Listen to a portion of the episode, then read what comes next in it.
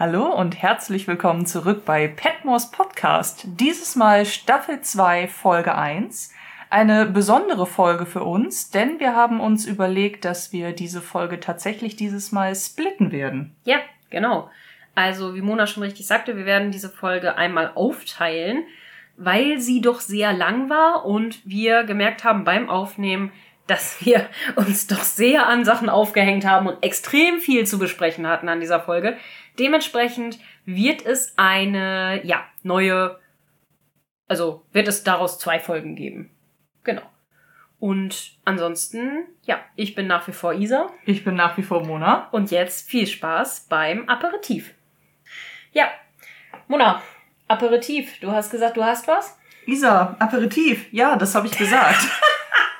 Äh, habe ich tatsächlich, denn wir hatten ja vermutet, dass ich einer kleinen Sache auf der Spur bin. Denn auf dem Blumenfest, also der Folge mit dem Blumenfest, ich glaube es war Folge 4 oder 5 in Staffel 1, da ist ja O'Brien in der ähm, Folge dabei gewesen, eine Spitze an ein Kleid ranzuschneidern. Mhm. Und ich hatte noch vermutet, dass diese Spitze an das Kleid von Edith genäht worden ist. Ja. Und im Endeffekt Mary und Edith, wenn die so ihren Kleinkrieg haben, komischerweise immer die gleichen Kleider tragen. Ja, ja, genau, das hast du gesagt, letzte Folge. Der erste Fehler, den ich gemacht habe, ist, dass die Spitze leider auf ein Nachthemd gelandet ist und nicht auf dem Kleid von Edith. Es sei denn, Cora lässt ihre mittlere Tochter in einem Nachthemd herumlaufen. das bezweifle ich stark. Ich will es aber nicht ausschließen. ähm, aber es ist tatsächlich auch so, dass in der Folge mit dem Blumenfest und äh, der letzten Folge von Staffel 1 Edith tatsächlich unterschiedliche Kleider trägt, aber den gleichen Hut. Mhm. Mary trägt unterschiedliche Hüte, aber das gleiche Kleid. Faszinierend. Mhm. Haben wir das da auch mal eine- geklärt? Eine Story vielleicht zuvor. Ihr werdet es sehen. Ihr werdet es sehen, okay. Dann ab in die Vorspeise.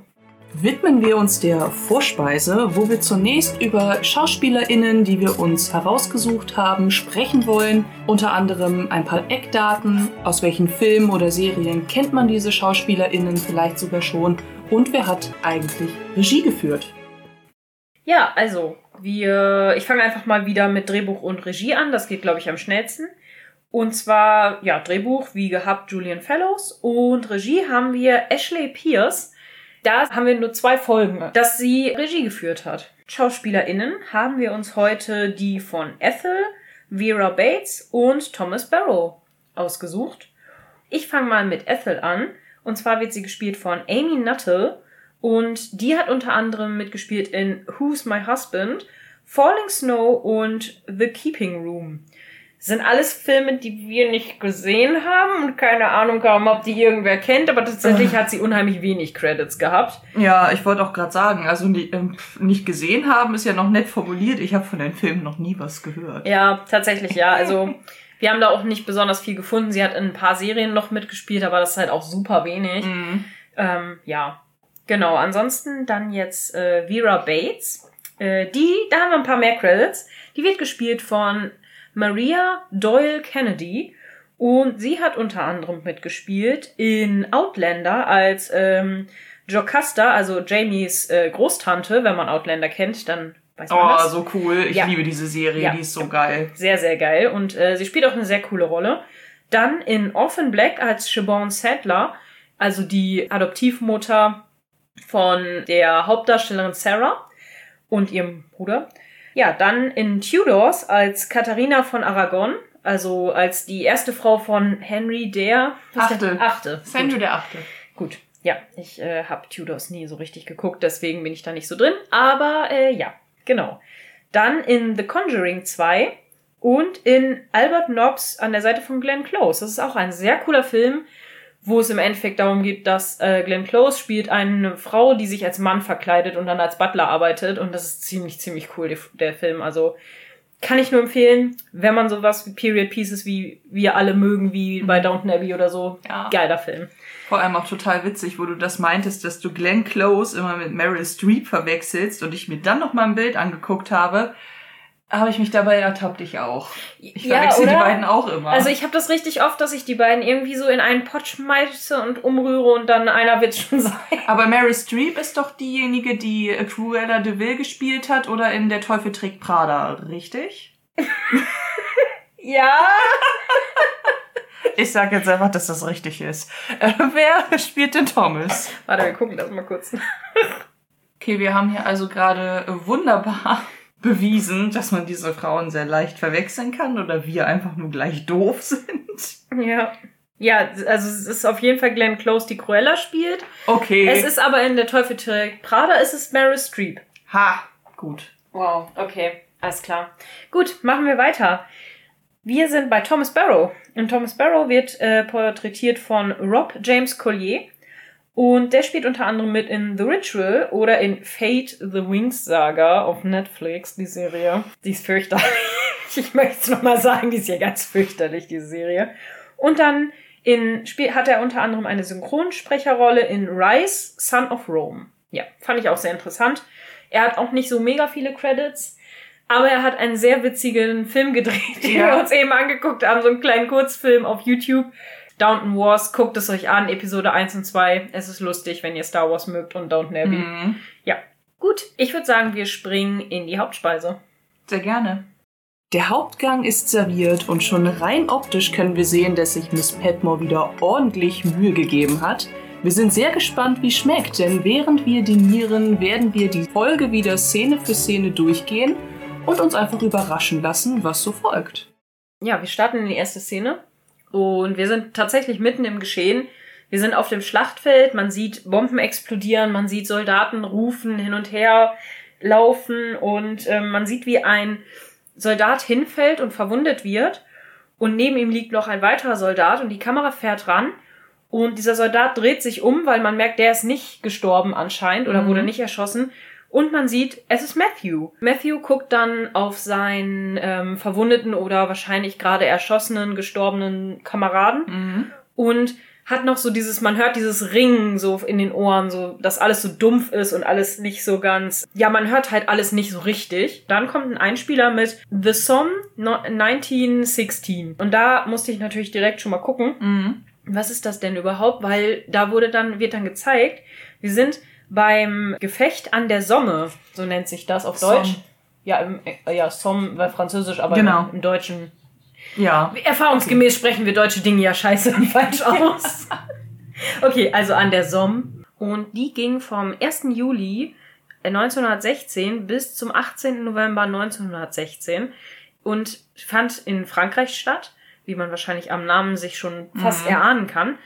Und ja, äh, es ist eine der ersten äh, oder der größten Schlachten des Ersten Weltkriegs und äh, fand zwischen den französisch-britischen Alliierten gegen die deutschen Streitkräfte statt.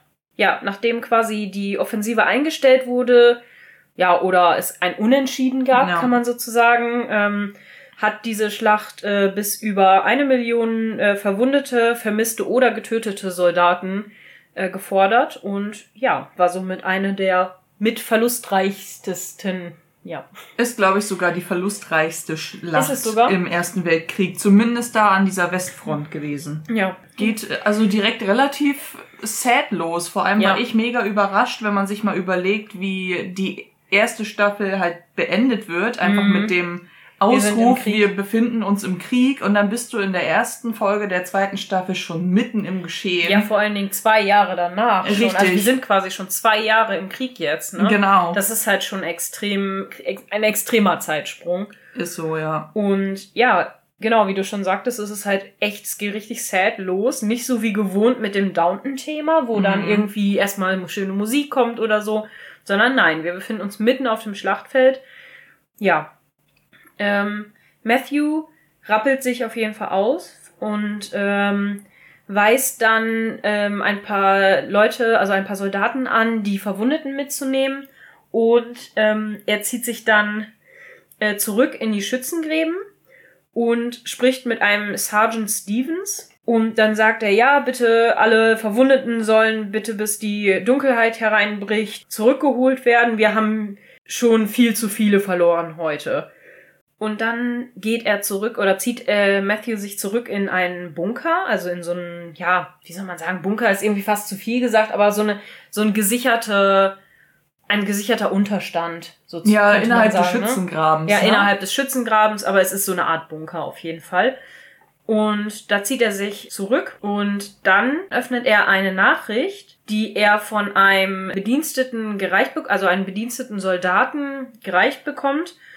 Und da kriegt er auch noch so eine, eine Karaffe mit Wasser und, und so ein Tuch, damit er sich quasi sauber machen kann. Und ich fand es irgendwie schon krass, dass so, sogar im Krieg hat er einen Diener. Ja, Weil der, der bedient ihn die ganze Zeit, auch in den Ja. anderen Kriegsszenen. Es ist immer so, dass er ihm irgendwas bringt und immer sagt, my, my, my, äh, hier, Sir, so und so und hm, hm, und es ist weiß ich halt nicht, ob komisch, das ne? wirklich dann dieses, ja, dieses klassische ist jetzt vielleicht auch doof gesagt, aber Mhm. dass er diesen Bediensteten hat, weil er der zukünftige Earl of Grantham ist oder weil er den hat, weil er im Rang militärisch höher steht. Ja, aber vielleicht. auch, aber auch ein General hat doch keinen Diener. Na, die haben aber, glaube ich, schon ihre People, die ihn mal hier Ja. und da. Und wenn es einfach nur ist, yo, hol mir einen Kaffee. Also Echt? vielleicht nicht in der so? Tonalität, aber Also, weil, Also, weil im Skript keine wird er halt auch immer Manservant genannt. Und ich denke immer so, ja, das ist schon irgendwie, hm, ja, weiß ich nicht, etwas unangemessen, ja. aber Na gut, ähm, lassen wir das dabei. Dann fragt Matthew, wann ist der Brief denn angekommen? Und dann sagt der Manservant äh, Davis heißt er, glaube ich. So von wegen, ja, der ist gerade erst angekommen und dann liest Matthew den Brief und freut sich auch. Man sieht, oh, endlich Good News, sagt er. Ähm, wir werden abgelöst von The Devons. Und da war ich erstmal, The Devons? Das muss ich erstmal nachgucken. mhm. Und dann habe ich das nachgeguckt. Und The Devons ist der erste Treffer, der kam, war eine Band, die Surfermusik macht. okay. Und ich war so, ich denke, das sind sie nicht. Und dann habe ich noch weiter nachgeguckt. The Devons sind aber auch The Devonshire Re Regiment, also die äh, das Devonshire Regiment. Mhm. Und die werden, äh, die lösen ihn dann ab. Und das sind, ist tatsächlich eine militä- militärische Gruppe der Briten gewesen zu der Zeit. Also das passt dann eher. Aber ich fand es sehr lustig. Stell vor, da kommt da so eine, so eine Band an, die dann so Everybody was surfing. nee, nee, nee, nee, Am besten, nee. am besten so, so drei Zac Efron-Verschnitte, Oh nein. wo er noch die Frisur von High School Musical hatte. Am besten noch mit einem Surfbrett unter, unterm Arm geklemmt, der Hawaii-Badehose. Oh mein Gott. Ja, wie albern das einfach. Aber okay. Nein, wir reden hier über ernste Sachen, wir reden hier über Krieg. Das ist nicht lustig, das ist kein Spaß hier. Entschuldigung. Mhm. Surfing to Germany. oh, okay, Entschuldigung. Okay, so jetzt wieder ernst hier. Genau, Matthew ist auf jeden Fall sehr happy über diese Nachricht, weil dann meint er nämlich so, ja, wir können alle quasi mal ein paar Tage gebrauchen, um wieder zu uns zu kommen oder ein paar Tage, ähm, ja, Urlaub ist vielleicht zu viel gesagt, aber ja, doch Heimaturlaub ist es Genau. ja im Endeffekt. Und ja, sie werden dann auf jeden Fall zurückfahren und ähm, dann fragt Davis ihn, was machen Sie denn mit der Zeit, Sir? Und dann sagt er, ja, ich gehe erst zurück nach London ähm, und erinnere mich selbst daran, wie gutes Essen schmeckt oder wie echtes Essen schmeckt. Mhm. Wahrscheinlich, weil er halt sonst natürlich nur den ähm, ja, Militärfraß in Anführungsstrichen gewöhnt ist. Jetzt in der Zeit. Und danach wird er weiter in den Norden gehen für ein paar Tage. Und natürlich gibt es da auch ein Mädchen, was er gerne wiedersehen möchte. Und dann denkt man ja erstmal so, mhm, hat er sich mit Mary wieder vertragen? Was ist da los, ne? So. Immerhin sind zwei Jahre vergangen, wie wir es Mhm. jetzt ja zwar offiziell noch nicht wissen. Also ich wusste es zumindest nicht, ohne nachgeguckt zu haben, welche Schlacht da gerade stattfindet. Ähm, weil in der Folge so der Mini-Spoiler sei erlaubt, wird irgendwann ja gesagt, aber wir befinden uns ja schon seit zwei Jahren im Krieg. Ja. Von daher Aber es wird doch auch am Anfang auch eingeblendet. wird es. Ja, Dann habe ich das übersehen. The Somme neun- in 1916 wird eingeblendet. Direkt am Anfang. Sonst sehe ich immer sehr gut. Dann habe ich das übersehen. Ja, My bad, passieren. I'm sorry. Aber bevor wir jetzt auch überschwenken, ich denke mir auch so, dann, hat, dann sagt er auch, ich freue mich, dann habe ich Heimaturlaub. Hm. Wie seltsam das für die sein muss, Hm. wieder nach Hause zurückzukehren, wo das Leben quasi in Anführungsstrichen normal weitergeht. Ja. Also zumindest auf Downton Abbey geht es ja relativ normal weiter. Ja, da, naja, obwohl die haben natürlich auch Einschnitte, aber ja, im Endeffekt geht es da natürlich relativ normal weiter, wie du schon sagst. Und ähm, ja, das genau das sagt Matthew ja quasi am Ende dieser Szene auch. Weil der Davis sagt dann noch so von wegen, ja, das sollte man wohl hoffen, Sir. Also quasi, dass da dann ein, ein Mädchen ist, das man gerne sehen möchte Mhm. und dass man wieder zurückkommt. Und ist es aber nicht seltsam, dass unser altes Leben einfach so ohne uns weitergeht, so wie vorher. Und dann sagt Matthew darauf, ja, das ist mehr als seltsam. Wenn ich daran denke, mein Leben in Downton, das ist alles, das ist wie eine andere Welt quasi. Mhm. Und das passt ja, das, das schließt ja eigentlich richtig gut an als das, was er, also an das letzte, was er in der letzten Folge Ja. gesagt hat mit Mary, you reminded me I'm living a dream. Ja, And now I have to get back to my real life. Also das finde ich halt richtig krass. So jetzt ist es wie aus einer anderen Welt und damals war es noch wie ein Traum. Ne? Stimmt. Es, Ja. ist, es wirkt alles schon so ein bisschen desillusionierter jetzt so langsam. Mhm. Aber es ist halt immer noch total fern und überhaupt nicht mehr real, ne? So. Gut, man muss aber Ja. ja auch wirklich sagen, dass da Welten aufeinandertreffen. Ja. Also es trafen ja. Ja. schon Welten aufeinander, als Matthew überhaupt in Downton angekommen ist, weil er vorher halt sein, jetzt doof gesagt, mittelständisches, Ja. bodenständiges Leben geführt hat. Ja. Schon, schon durchaus privilegiert, aber er hatte seinen Job, er konnte gut alles managen, hatte Genau. ja auch seinen gewissen Bedienstetenkreis, kommt dann nach Downton, wo einfach alles mega pompös ist. Mhm. Es ist alles richtig hyperbolisch aufgemacht, also alles auch total prunkvoll. Und jetzt zieht er in den Krieg, wo, wo dann die, diese Sparte nochmal viel, viel größer ist, weil er da durch den Dreck warten muss. Er ist die ganze Zeit von, von Krankheit und Tod und von schrecklichen Dingen umgeben. Ja. Und deswegen finde ich es halt umso krasser. Also ich finde es halt auch heftig, wie er jetzt dann in der in den nächsten Szenen dann auch die Kontenance behalten kann, weil das also hätte ich die Gelegenheit nach Hause zurückzukehren, würde ich glaube ich gar nicht mehr in den Krieg ziehen wollen. Ja, das, das wird ja auch sehr thematisiert, diese Folge, dass eben die Leute auch sehr mit dieser Angst vor diesem Krieg oder vor dem zu sterben logischerweise auch zu kämpfen haben. Mhm. Und das ist natürlich echt ey, ein richtig großes Thema, diese Folge. Ne? Ja, Ja, wir haben auf jeden Fall jetzt die Opening Titles, also die Title Card mit Downton Abbey und die schöne Mhm. Musik, die wir kennen, also dieses typische Serienintro, kommt jetzt erst an dieser Stelle.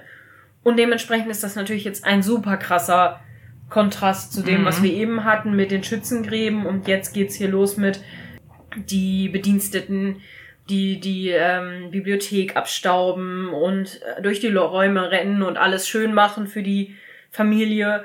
Ja, und Anna läuft durch die Gegend mit einer, also durch die Räume mit einer neuen Bediensteten, die wir Mhm. bisher noch nicht kannten.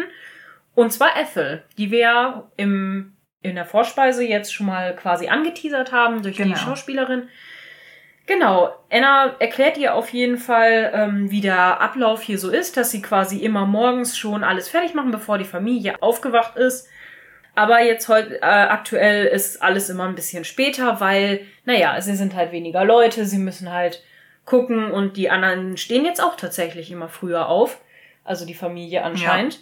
Weil der Krieg hat halt vieles geändert. Und dann antwortet Ethel eigentlich nur sehr patzig, so von wegen, ja, ich weiß, wie man einen Haushalt führt. Mhm. die ist direkt so ultra unsympathisch, oder? Ich denke mir, ach, ich will Gwen wieder haben. Nicht, dass ich ihre Stelle als Sekretärin nicht gö- gönne, aber ich finde, Gwen also ist so viel Ethel- besser.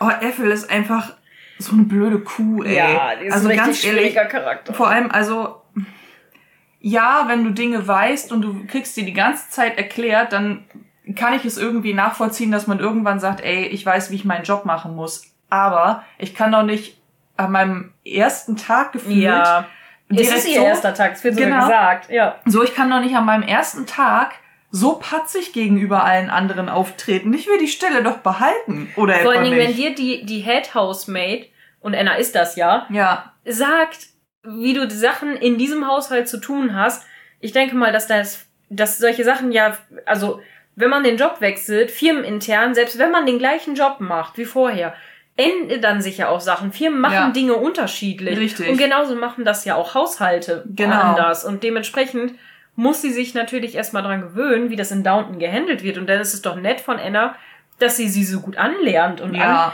anweist, weil es kommt später noch ein paar Szenen, wo Ethel halt was ganz anders oder vielleicht auch nicht ganz richtig macht und äh, Anna ihr das sagt und ihr da quasi einen Tipp gibt und da reagiert sie wieder patzig. Sie macht es aber ja offensichtlich nicht richtig Ja. oder zumindest anders, als es gedacht ist. Ja, ich weiß auch nicht. Irgendwie dachte ich halt direkt, die Frau kommt ins Bild, direkt ist, ja, ich weiß. Und ich dachte mir, boah, ich will dir ins Gesicht hauen. Ehrlich, so direkt. Also die Frau kriegt es hin, direkt meine, meine Dissympathie zu wecken. Ja, ja, ich finde auch, sie ist ein ziemlicher Unsympath tatsächlich, weil ich finde, ich ah, weiß ich nicht. Man soll Leute natürlich auch nicht nach ihrem Äußeren beurteilen, aber ich finde, sie hat halt auch einfach ein. Antipathie war ein- übrigens ein- das Wort, Ja, was ich gesucht habe. Sorry. alles gut. Ähm, ja, ich finde, sie hat halt auch einfach sehr unsympathisches Auftreten und sie hat halt auch ein Gesicht zum Reinhauen manchmal. Aha, bisschen fies. siehste? Siehste? Sie ist vielleicht ein bisschen fies, aber ich finde sie, oh, weiß nicht, ich finde diese, die Person wirkt einfach sehr unsympathisch. Was natürlich nichts auf sie als Mensch äh, zurückschließen soll. Ja, ne? auf jeden Weil Fall. es kann auch gut sein, dass sie natürlich privat, also im echten Leben ein, ein richtig netter Mensch ist, ne? Also Man muss ja dagegen. immer Rolle von Privatmenschen Genau. unterscheiden, aber wie gesagt, ich, ich weiß nicht, auch für alle anderen Angestellten da auf Downton Abbey, wie ätzend würde ich es finden, wenn da permanent einer um mich rumwuselt. weiß Ja, ich weiß. Mhm. Ey, ich will mein, ich habe Träume, ich schäme mich nicht, das zu sagen. Also, boah, ey. Ja, Mach, mache Ja. Schluss zu, ey. wir kommen da ja gleich noch zu. Da will ich nämlich auch auf jeden Fall was zu sagen, aber das machen wir dann, wenn die Szene da ist. Jo, ich Ja. bitte darum. Genau, die Szene ist jetzt auch gleich vorbei, weil Mr. Carsten ähm, kommt auf jeden Fall, ist auch mit in dem Raum und gestikuliert so ein bisschen rum und weist Leute an, äh, Möbel zurechtzurücken und äh, ja, ordert dann Leute rum und damit ist die Szene dann erstmal vorbei. Dann wechseln wir in Lord Granthams Dressing Room und William hilft gerade Lord Grantham sich anzuziehen und macht das anscheinend nicht ganz richtig mit der Uniform. Und ich dachte so, oh, Bates ist nicht da? Was Mhm. da los? Ne? So, was da los? Also, wenn man die Folge schon kennt, dann weiß man natürlich, was da los ist, Mhm. aber man weiß es halt zu diesem Zeitpunkt noch nicht. Man denkt, okay, alles klar. Moment, ne? Es gibt hier eine neue Housemate. Wir haben, äh, äh, Matthew ist im Krieg. Bates ist nicht mehr da. Da denkt man ja auch so, oh, ist der auch wieder in den Krieg gegangen vielleicht oder ähnliches. Ja, ne? Man ist ja stimmt. direkt erstmal so, oh, oh. Aber andererseits, er ist ja verwundet. Das kann ja eigentlich nicht sein. So, mm, ne? Aber gut, das erfahren wir dann noch später noch. Genau, Robert ähm, korrigiert Williams Arbeit beim Anziehen, weil er ihn in die Uniform nicht richtig reingeholfen hat, weil irgendwie da irgendein Riemen nicht ganz richtig sitzt und so weiter. Ja. Und das ist für ihn natürlich jetzt nicht echt akzeptabel, weil die Uniform muss natürlich schnieke aussehen. Ne? Da muss ja alles gestriegelt und ordentlich und militärisch korrekt sein quasi. Und repräsentativ vor allen Dingen. Genau, weil er möchte ja, auch wenn er natürlich nicht offiziell in der ähm, Soldat ist oder halt nicht in den Krieg zieht, möchte er halt wenigstens so aussehen. Und dann entschuldigt sich William auch dafür und sagt, ja, tut mir leid, my lord, äh, das ist ja, äh, ich kann das halt nicht so gut, ich hätte mir wirklich Tipps von Bates holen sollen, bevor er nach London gegangen ist. Und dann so, ah, Bates ist in London, okay. Ne, jetzt haben wir das auch schon gehört. Und dann sagt Robert darauf so, ja, naja, ich werde in nächster Zeit öfter in Uniform sein. Und dann fragt William ihn, ja, ist denn ein Lord Lieutenant, ähm, ist der denn wirklich in der Armee? Und dann sagt Robert, nee, nicht wirklich. Aber ähm, er ist halt quasi für die Armee hier vor Ort verantwortlich und ja, ist quasi dafür da, die Moral so ein bisschen aufrecht zu erhalten und sich hier um alles zu kümmern. Und ja, er möchte aber eigentlich ganz gerne richtig in der Armee sein und richtig kämpfen oder für sein Land da sein und so. Und ich denke so, boah, sei doch froh, sei doch froh, weil er ist ja nur auch nicht mehr der Jüngste, der Robert, ne? Ist ja eigentlich auch, boah, jetzt wo wir drüber reden, ist das doch eigentlich total unvernünftig, also auf ganz vielen Ebenen. Weil, na, also, ich, sorry, aber wenn man nicht muss, dann bleibt doch einfach zu Hause. Ja. Schon mal der erste Punkt. Und der zweite, jetzt einfach von, von der Erbfolge her, Matthew befindet sich bereits in der Schlacht. Das heißt, die Gefahr, dass er nicht lebend zurückkommt, ist allgegenwärtig. Und Mhm. Matthew ist ja noch nicht verheiratet. Oder zumindest wissen wir bis zu diesem Zeitpunkt noch nichts anderes. Ja. Von daher gibt es keinen anderen männlichen Erben. Mhm. Und wenn Robert dann auch noch in die Armee geht und stirbt, ja, nun, was ist denn dann mit Downton? Ja, richtig. Deswegen, also eigentlich ist das ziemlich unklug auch von Robert da so zu denken. Aber gut, da hat er wahrscheinlich im Moment noch nicht so weit gedacht. Warum auch immer. Die Uniform sieht halt hübsch aus. Ja, schön. Die Uniform ist hübsch. Na gut. Gut, wir wechseln die Szene und äh, es ist ein ganz, ganz kurzes Intermezzo. Und zwar O'Brien steht draußen im äh, Servants Yard und raucht eine. Ohne Thomas. Ne? Merken wir uns das für später. Mhm. Ohne Thomas. Wir wechseln wieder die Szene und jetzt sind wir in der Outer Hall. Ja, genau, in der Outer Hall. Und Robert kommt äh, die Treppe wieder runter, so wie wir ihn kennen. Ne? Er schreitet die Treppe runter. Mhm. Äh, diesmal in seiner Uniform. Und dann begrüßt er Carson und fragt, ob es äh, irgendwelche Neuigkeiten von Bates gibt. Und dann sagt Mr. Carson, ja, wir äh, erwarten ihn quasi jeden Tag wieder zurück, my Lord. Ähm, er hat Anna geschrieben, dass die Beerdigung letzten Montag war.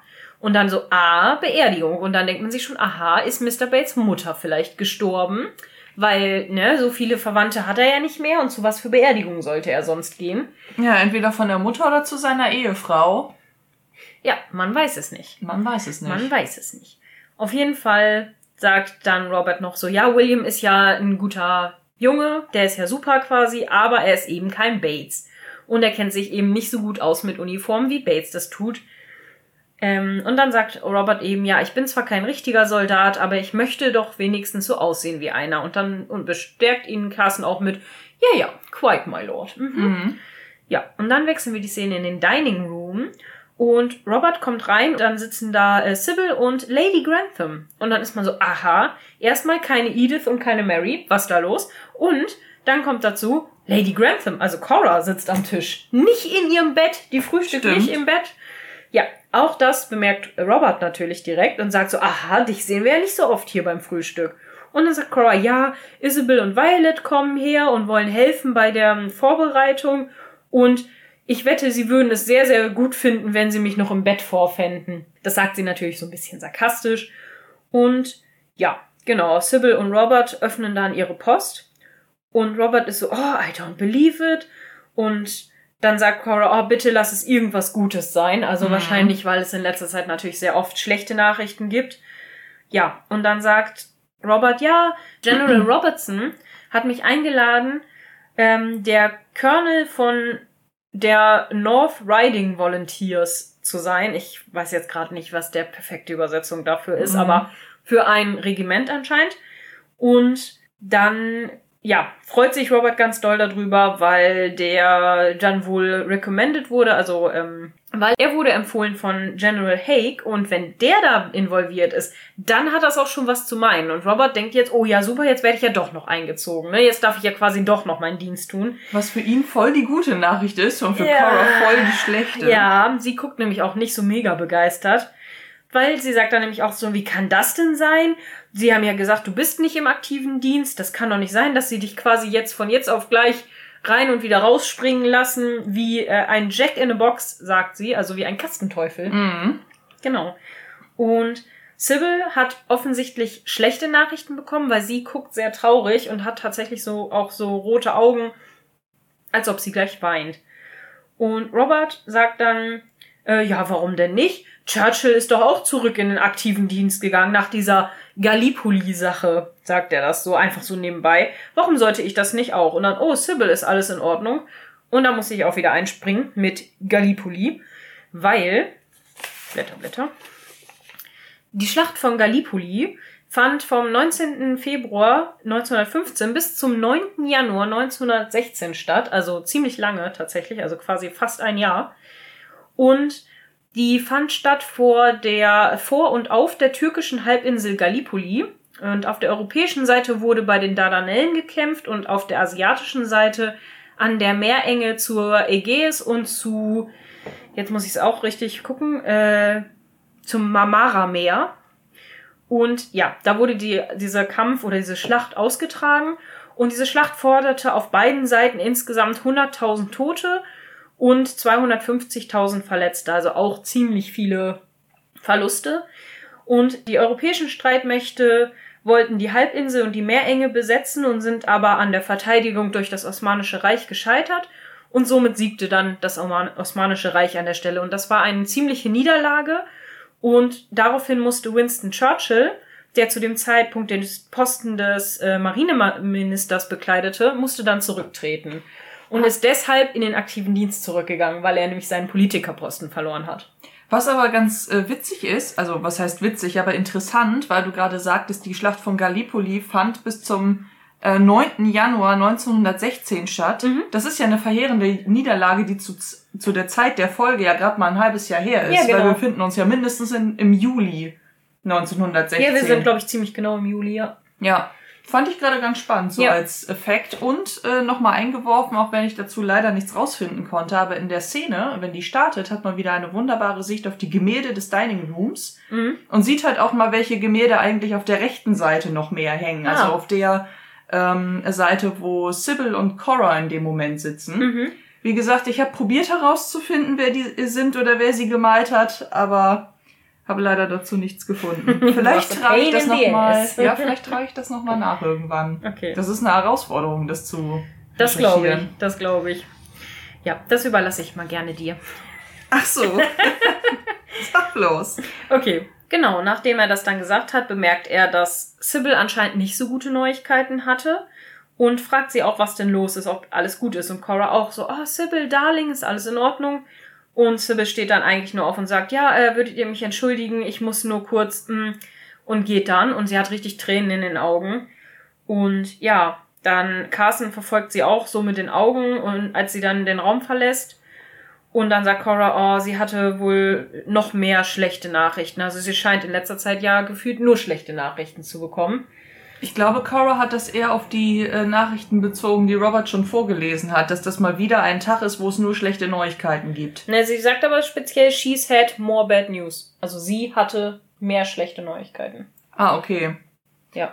Ja, vielleicht, also ich habe das so interpretiert mit noch eine schlechte Neuigkeit mehr, denn wenn Robert in Ach den so, Krieg du das, einberufen ja. wird, dann ist halt Sybils Vater weg Ja. Und tendenziell eben in Lebensgefahr und jetzt hat sie noch einen eigenen Brief bekommen, der da noch eine Schippe drauflegt. So Hm. hatte ich es verstanden. Okay. Nee, ich glaube, es ist tatsächlich, weil sie ja später auch sagt, warum sie so, so traurig Ja, das ist. stimmt. Und da geht's ja dann anscheinend, dass der und der und der gestorben sind und deswegen. Ja, stimmt. Ja, egal, kommen wir ja noch zu der Szene. Das dauert ja nicht mehr so lange, glaube ich. Ja, genau. Und dann wechseln wir die Szene und wir sind draußen auf der Straße und Lady Edith und Branson machen Fahrtübungen, weil Branson bringt Edith nämlich das Fahren mit dem Auto bei. Und ja, Edith ist sehr selbstsicher und sagt, oh, ich denke, ich werde schon viel besser. Mhm. Und dann sagt Branson, ja, das, ja, das kommt drauf an, wie man das auf den Standpunkt an, my lady. und Kupplung mehr durchtreten. Genau, treten bitte die Kupplung mehr durch. Äh, bis, bis auf den Boden. Und dann macht, sagt Edith, ja, aber das mache ich doch. Und er, ja, nicht, nicht ganz, my lady. Und dann sagt Edith so, ja, aber das will anscheinend nicht reingehen. Und dann sagt Branson, ja, es will schon, wenn sie es vielleicht freundlich fragen. Er und dann- löst es sehr diplomatisch. Er löst es sehr diplomatisch. Und dann ähm, macht, äh, macht sie es anscheinend etwas besser. Und dann sagt er, ja, das ist besser so. Sie werden mich noch quasi arbeitslos machen. Ja. Genau. Und ich finde es sehr lustig, weil das hat mich direkt an Szenen mit meinem Vater erinnert, weil mein Vater ist Fahrlehrer, müsst ihr wissen. und ich habe bei ihm Fahrlehr Fahren gelernt und ich hatte am Anfang auch immer so ein bisschen Struggle, die Kupplung richtig durchzudrehen. Echt jetzt? Ja. Geil. Weil irgendwie war ich immer so, ja, nee, das ist nicht so. Und ich habe auch irgendwie tendenziell immer zu weit weggesessen vom Lenkrad und das war, man, ja, Ach war, so. war immer ein bisschen spaßig. Aber am Ende bin ich immer zu schnell gefahren und mein Vater war nicht so amused darüber. oh, oh. Also, Grüße gehen raus an dich. Danke, dass ich einen Führerschein jetzt habe. Ich kann noch eine Anekdote hinzufügen. Ich habe äh, mal in der Archäologie gearbeitet und musste da den Dienstwagen immer bewegen, so einen Oh. uralten Ford Transit. Und da musstest du wirklich mega viel Kraft aufwenden, um diese scheiß Kupplung durchzutreten. Auch Lenker ohne Servolenkung. Also so richtig schön im tiefsten Winter mit Sommerreifen durch den Schnee gefahren, weil keiner die Reifen gewechselt hatte. Cool. Und dann bin ich nach einem halben Jahr oder so irgendwann mal wieder in mein eigenes Auto eingestiegen, hatte das Gefühl, ich würde die Kupplung schon durch den Boden auf, durchtreten, weil die plötzlich so leicht ging. Ich dachte so, Alter, was ist denn hier plötzlich los? Und ich will lenken und ich so, oh, scheiße. Ich, ich muss mich an mein ich musste mich an mein eigenes Auto wieder gewöhnen. Ja, das ist aber auch krass. richtig, richtig krass. Ja, das ist richtig krass, weil man sich so umgewöhnt, wenn man nur mal ein anderes Auto fährt eine Mhm. Zeit lang oder so. Das stimmt. Branson denkt auf jeden Fall, dass Edith ihn quasi arbeitslos machen könnte. Und dann sagt Edith noch so von wegen, naja, wenn sie eingezogen werden, werden quasi alle ihre Jobs verlieren, oder? Und dann sagt Branson, ja, naja, damit befasse ich mich, wenn es soweit ist. Also quasi, das ist Zukunfts-Bransons Problem. so, weil er sagt halt im Englischen, I'll cross that bridge when I come to it. Mhm. Ne? Also das, wir wechseln wieder die Szene und wir sind jetzt in der Servants Hall und William fragt Mrs. Petmore so von wegen, ja, aber was werden sie ihnen denn zu essen servieren? Und dann sagt sie, ja, nicht so viel, weil das ganze Geld geht halt an, an das Hospital, also an das Krankenhaus. Und da können sie tatsächlich ja auch nicht äh, Belshazzars Feast äh, oder ähm, Belshazzars, ähm, wie nennt man das, Gastmahl erwarten. Ja, und da muss ich natürlich auch erstmal nachgucken, was das ist. Und zwar ist das eine biblische Geschichte über einen äh, babylonischen Regenten, dem eine geheime oder mysteriöse Inschrift an einer Wand einen frühen Tod und den Untergang seines Reiches prophezeit hat. Ja, der Belshazzar war anscheinend dieser babylonische Regent. Und ja, davon gibt es auch ein sehr bekanntes Gemälde von Rembrandt, das dann auch heißt Das Gastmahl des Bel Belsazar, heißt es im Deutschen. Mhm. Aber ja, genau. Fand ich nun mal witzig, so, weil ich diese Redewendung irgendwie interessant fand. Deswegen dachte ich, ich muss das mal nachgucken. Genau.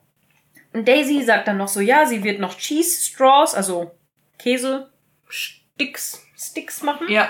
Würde ich sagen. Und Im Deutschen sagt sie genau das, Käsesticks. Ja, wirklich? Mhm. Ach, das, ich finde, das klingt so modern, deswegen. Ja, aber nein. Okay. Äh, weil Käsestrohhalme also ja, ist. Aber. Ja, aber ja. Weil Käsestrohhalme finde ich irgendwie ein bisschen komisch, das Wort. Deswegen. Boah, Käsesticks wären jetzt aber voll geil. Oh ja. Aber dann noch so einen geilen Käse, weißt du? Nicht, mm. nicht so ein gammeliger Gouda Schlabber, nee. sondern so ein geiler, so, so ein fester Käse mit so crunchigen Salzkristallen Mindestens drin. 18 so, Monate oh, gereift. Geil. Oh ja, so oh, ein ich Hunger. oder so. Mm. Okay. Zurück sind wir schon wieder beim Essen. Zurück zu Downton. Ja, Daisy sagt, sie macht Käsesticks und fragt dann, äh, was ist denn nur los mit dir? Und William antwortet darauf so, ja, ach, nicht viel. Mein Vater will immer noch, dass ich mich nicht einziehen lasse oder dass ich mich nicht freiwillig melde. Und Mrs. Petmore sagt, ja, aber dein Vater hat ja auch nur dich. Und ist doch klar, dass er das nicht möchte. Weil wer, wer, wer würde da mit ihm quasi streiten? Ne? Mhm. Wer, wer würde das irgendwie anfechten? Und dann sagt William, ja, aber ähm, ich sehe nur zu, wie alle jungen Männer auf den Farmen und ähm, in den Gärten in den Krieg ziehen. Sogar Thomas ist an der Front und tut im Me Medizinkorps seinen Dienst für sein Vaterland. Und ja, und Miss Petmore sagt, ja, aber äh, das, und das finde ich voll fies, weil sie sagt das so richtig fies und sie so, ha, ja, das wird wohl ein fieser Schock für ihn sein. Und ich denk mhm. so, boah, das ist richtig fies. Ich meine, ja, er natürlich hat er sich für das Medizinkorps gemeldet, um möglichst nicht an der Front zu landen. Aber das ist trotzdem ganz schön fies, dass sie ihm das quasi wünscht. Also das finde ich schon ein bisschen hart von Miss Petmore. Aber ja, gut, oder, Thomas ist ja auch nicht der Netteste. Oder äh, sie weiß halt ganz genau, äh, aus welchem Motiv heraus sich Thomas freiwillig gemeldet hat und äh, ja, gönnt ihm jetzt sozusagen das böse Erwachen. Das macht es jetzt nicht netter. Wollte ich gerade sagen. Aber ähm, im Endeffekt, die kennen ja ihre Pappenheimer auch, ne? Aber ich muss auch sagen, also ich finde, da hat Petmore eigentlich William gegenüber eine ziemlich coole Rolle, dass sie halt echt sagt, hey, ja, ja na klar, ähm, also vielleicht kann man es eben auch nachvollziehen, dass man als junger Mann nicht äh, zurückgelassen werden möchte, in Anführungsstrichen, mhm. weil alle anderen riskieren ihr Leben für die Liebsten zu Hause und fürs äh, Vaterland auch. Ja. Und er bleibt halt zu Hause weil er erstens noch nicht eingezogen worden ist, mhm. ja anscheinend. Und sich halt auch nicht freiwillig melden darf. Sich oh, und sich von Seiten seines Vaters aus nicht freiwillig melden darf. Aber genau. ich meine, theoretisch betrachtet hindert ihn da keiner dran. Also er könnte jederzeit. Ja, aber er will das seinem Vater nicht antun, ne? Aber er ja, sagt es ja auch die ganze Zeit, ja, mein Vater hier, der besitzt mich ja nicht, der ist ja nicht mein Herr oder mein Besitzer, ich kann ja eigentlich machen, was ich will. Mhm.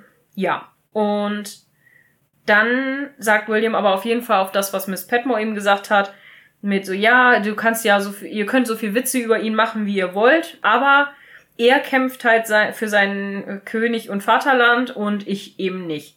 Und dann denke ich auch so, ja, sei doch froh, ne? Sei doch froh, dass du leben darfst, wirklich. Weil das ist ganz schön gefährlich da. Ja. Und dann sagt Miss Petmore, naja, so wie ich das sehe, ähm, werden wir wahrscheinlich nicht da lange darauf warten. Also wirst du wahrscheinlich nicht lange darauf warten müssen. Und William sagt darauf, ja, ich hoffe, dass, ich hoffe, sie haben recht. Und Miss Petmore sagt so, ach ja, tust du das? Weil ich tu das nicht. Ne, so von wegen, ich hoffe sehr, sehr stark, dass ich falsch liege. Ja. Und das, äh, ja, naja, brauchen wir glaube ich nicht. Also wir diskutieren wahrscheinlich noch zehnmal drüber, ob das sinnvoll ist oder nicht, aber ganz ehrlich, ich kann es total verstehen, dass man nicht an der Front sterben möchte. Das ist, Krieg ist einfach Ja. ganz schlimm und das muss wirklich, also ich meine, aus aktuellem Anlass gerade sehen, Ja. sehen wir ja, wie, wie heftig das ist und das, ey, das ist einfach nur, nur schrecklich und man möchte niemanden wünschen, dass der irgendwie da an der Front ist und Mann gegen Mann oder Ich keine sagen, Ahnung, Ja. ne, heutzutage ja fast schon mehr Mann gegen Maschine, Mhm. ne, also das ist schon Das ist krass. echt schlimm. Also, ja, wir wechseln wieder die Szene und diesmal sind wir in dem Large Parlor, nennt sich das. Also, das ist so eine gro- große Halle, so ein bisschen so ein, ja, nicht, nicht die Eingangshalle von Mhm. Downton, sondern es ist so ein, so ein kleiner Festsaal. Und da sieht man auch schon, wie alles für die Charity, fürs Krankenhaus aufgebaut wird. Da gibt's dann anscheinend ein Charity-Konzert, weil das eine Bühne und da sind so Stühle schon aufgebaut und so. Und man sieht ein großes Banner, wo drauf steht so von wegen, helft uns, unseren Jungs an der Front zu helfen Mhm. und äh, helft dem Krankenhaus. Isabel Crawley ist auf jeden Fall mit dabei und sagt dann, das ist so nett von euch, dass wir das hier ab abhalten dürfen. Ähm, sie werden es bestimmt sehr genießen. Also die Gäste dann. Mhm. Und Violet sagt darauf so, ja, ja, und man kann auch für die Tickets viel mehr be äh, nee, einnehmen. Und ich denk so, wow, Violet, das ist irgendwie nicht der Punkt, aber okay. Aber ich muss sagen, der, der Auftritt ist eigentlich nicht uncool. Also es Ja, stimmt, ist sie kommt cool ja so inszeniert. reingeswuscht und dann Richtig. so, und ihr könnt auch viel mehr für die Tickets nehmen. Richtig, also wo du dir auch so denkst, diese Frau ist ihrer Tochter oder die Tochter ist vielmehr der Mutter so ähnlich, weil Violet, Violet bekommt so vieles mit, weil in dem Mhm. Moment sie betritt gerade erst den Raum und sagt, oh, ihr könnt ja auch viel mehr Geld für die Karten verlangen. Wel oder so. welche Tochter meinst du jetzt? Meinst du jetzt Rosamund? Ja, okay. Sie, hat sie denn überhaupt noch eine andere Tochter? Nö. Rosamund und Robert, dachte ich. Ja. Nee, hat keine andere Tochter. Ja, aber ich meinte jetzt Rosamund. Ja. Ja. Weil die halt beide so. Also Rosamund ist total sensationslustig und Violet kehrt es nicht so hervor, aber sie ist es auch. Ja, auf jeden Fall. Mega sogar. Ja, und dann begrüßt Robert sie auch so, ja, good morning, Mama, ne? So von wegen, sie, du bist ja sehr, ganz schön früh wach hier. Also du bist ja schon ganz schön früh da. Und Violet sagt, ja, der Krieg macht äh, aus uns allen Frühaufsteher. Und ich dachte, ich helfe mal mit den Blumen. Und Cora sagt so, ja, wieso? Aber diese, wir haben doch schon genug Blumen. Äh, Dankeschön, ne? So von wegen, brauchst du nicht mehr. Und Cora geht dann weg. Und Violet sagt dann, ja, aber äh, habt ihr denn was dagegen, wenn ich mich mit um die Blumen kümmere? Weil Coras Blumenarrangements sehen immer aus, als ob sie zu einer ersten Kommunion in Süditalien passen. Und dann denke ich auch so, wow, okay. Ansonsten äh, ist ja wahrscheinlich alles schon geplant für heute Abend. Und ich dachte mir, boah, schon wieder Streit über Blumen. Muss das denn sein? Tja, aber, Aber diesmal gar nicht mal mit Isabel, sondern mit der Schwiegertochter. Ja, diesmal mit der Schwiegertochter. Ja, und Robert antwortet darauf, ähm, ja, wir hoffen, dass wir viel, einiges an Geld ähm, halt einnehmen können für diese, für den guten Zweck und so. Und dann denke ich so, wär's denn mal mit eurem Vermögen? Also könnt ihr da nicht ein bisschen mehr beisteuern, ne? Aber Also gut. was spenden meinst Ja, du? was spenden. Ja. Ja. gut, aber da wird irgendwie nicht drüber gesprochen. Ja, Violet sagt darauf so von wegen, ja, wie wär's denn hier mit ähm, heißen Buttertoast äh, mit der mit der Countess, ne? Also mit der Herzogin? Ja, Ja, der Herzogin. irgendwie. Genau.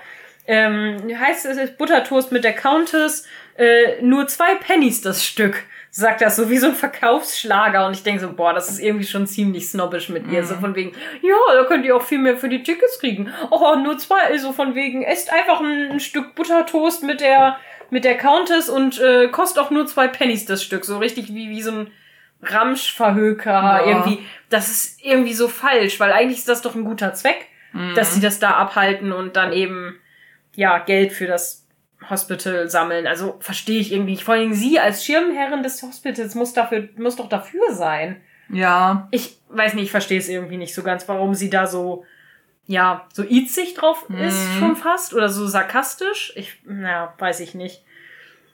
Gut, wir wechseln auf jeden Fall wieder die Szene in die Bibliothek und Anna erklärt gerade Ethel, dass sie am besten die ähm, die Kissen auf den Boden werfen sollte, um die besser aufzuplufen, so. Weil Ethel die die ganze Zeit in die Luft wirft und dann so ein bisschen aufpluft. Ich denke mal, das wird wahrscheinlich auch seinen Zweck tun, aber offensichtlich ist das andere wohl besser. Und dann sagt Ethel so, ich weiß. Und ich so, nein, offensichtlich weißt du es nicht. Aber gut, dann kommt Mrs. Hughes rein und fragt Ethel, ja, so äh, findest du dich denn ein? Ist alles okay? Und Ethel schmeißt dann ein Kissen auf den Boden und nimmt das wieder auf und dann sagt so, ja, würde ich, wenn Anna endlich aufhören würde, mir ständig beizubringen, wie man Suck Eggs, sagt sie, also wie man Eier auslutscht. Oh Finde ich ein bisschen komisch. Aber wie man quasi alles hier macht, weil ich war ja Head Housemate in meiner letzten Position. Das ist übrigens ganz witzig, weil im Deutschen sagt sie, wenn Anna nicht ständig versuchen würde, einem alten Fuchs neue Tricks beizubringen. Ah, oh, das finde ich, ja, mhm, okay. Weil dann, und dann sagt sie halt genau das, was du schon eingeleitet hast, Mhm. dass sie das theoretisch alles schon weiß, Mhm. weil sie die oberste Hausdame an ihrer alten Stelle war. Und da, also Mrs. Hughes finde ich Ja, wie sie sie direkt geil, wieder auf den Boden der Tatsachen zurückholt, ne? Also, wie sie dann sagt, so, ja, you were senior housemaid in einem kle deutlich kleineren Haushalt von nur zwei angestellten Housemates. Also, ne, du warst halt die etwas ältere Housemaid von zweien.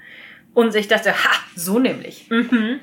Bet. Wobei ich auch echt sagen muss, also irgendwie, das unterstützt wieder total das, was ich vorhin meinte, wie unsympathisch Ethel in dem Moment Ja. einfach ist, weil ihr erster Tag, sie ist direkt mega itzig und kerngenervt Mhm. und dann in der Szene, ja, verpetzt sie ja eigentlich Anna schon direkt bei Mrs. Hughes. Ja. Hier übrigens, b -b -b, die sagt mir hier immer, was ich tun soll. Das geht nicht. Ich weiß, wie das hier alles geht. Und ich denke mir so, boah, ey, da ist die Tür, da hat der Maurer das Loch gelassen. Ja. Geh doch durch. ähm, Geh mit Gott, aber geh. Im Endeffekt ähm, gehen sie dann nur noch mal durch, so von wegen, ja, kommen die Leute denn äh, hier auch rein? Fragt Anna und Miss Hugh sagt, nee, eigentlich nicht. Höchstens mal ganz kurz, aber wir wollen sie auf jeden Fall vom Drawing Room fernhalten. mhm. Und dann äh, schade, dass Mr. Bates noch nicht wieder da ist, weil der könnte ja Wache stehen. Und dann geht Mrs. Hughes und Anna lächelt so ein bisschen drüber und dann fragt Ethel, ja, wer ist denn Mr. Bates? Und dann sagt sie, Anna, ja, das ist äh, His Lordship's Valet. His Lordship's Valet. Also sein Kammerdiener. Und der ist aber gerade in London, weil seine Mutter gestorben ist. Und wir, ah, there we have it. So, jetzt wissen wir, was passiert ist, warum der in London ist. Eigentlich voll schade, ich mochte seine Mutter. Ja, die war irgendwie nett, ne? Ja. Ja, die hat ja einen sehr kurzen Auftritt, aber gut. Ja, und dann sagt Ethel noch so, ja, okay, ja, ich wollte das nur wissen, weil alle reden über ihn, als sei er ein König, so ungefähr. Und dann dachte ich, hm, ja gut, okay. Finde ich Finde eigentlich ich jetzt gar nicht. Ja gut, du weißt ja nicht, was in der Abwesenheit, während wir nicht dabei waren, jetzt alles so über Mr. Bates geredet wurde, als der nicht da war. Mhm. Aber finde ich halt auch nicht. Aber gut. Anscheinend haben ja alle nur sehr gute Worte für Mr. Bates und äh, alle vermissen ihn und alle brauchen seine Hilfe. Oder seine Bateshaftigkeit. Oder seine Bateshaftigkeit. ja, da kommen wir ja noch zu.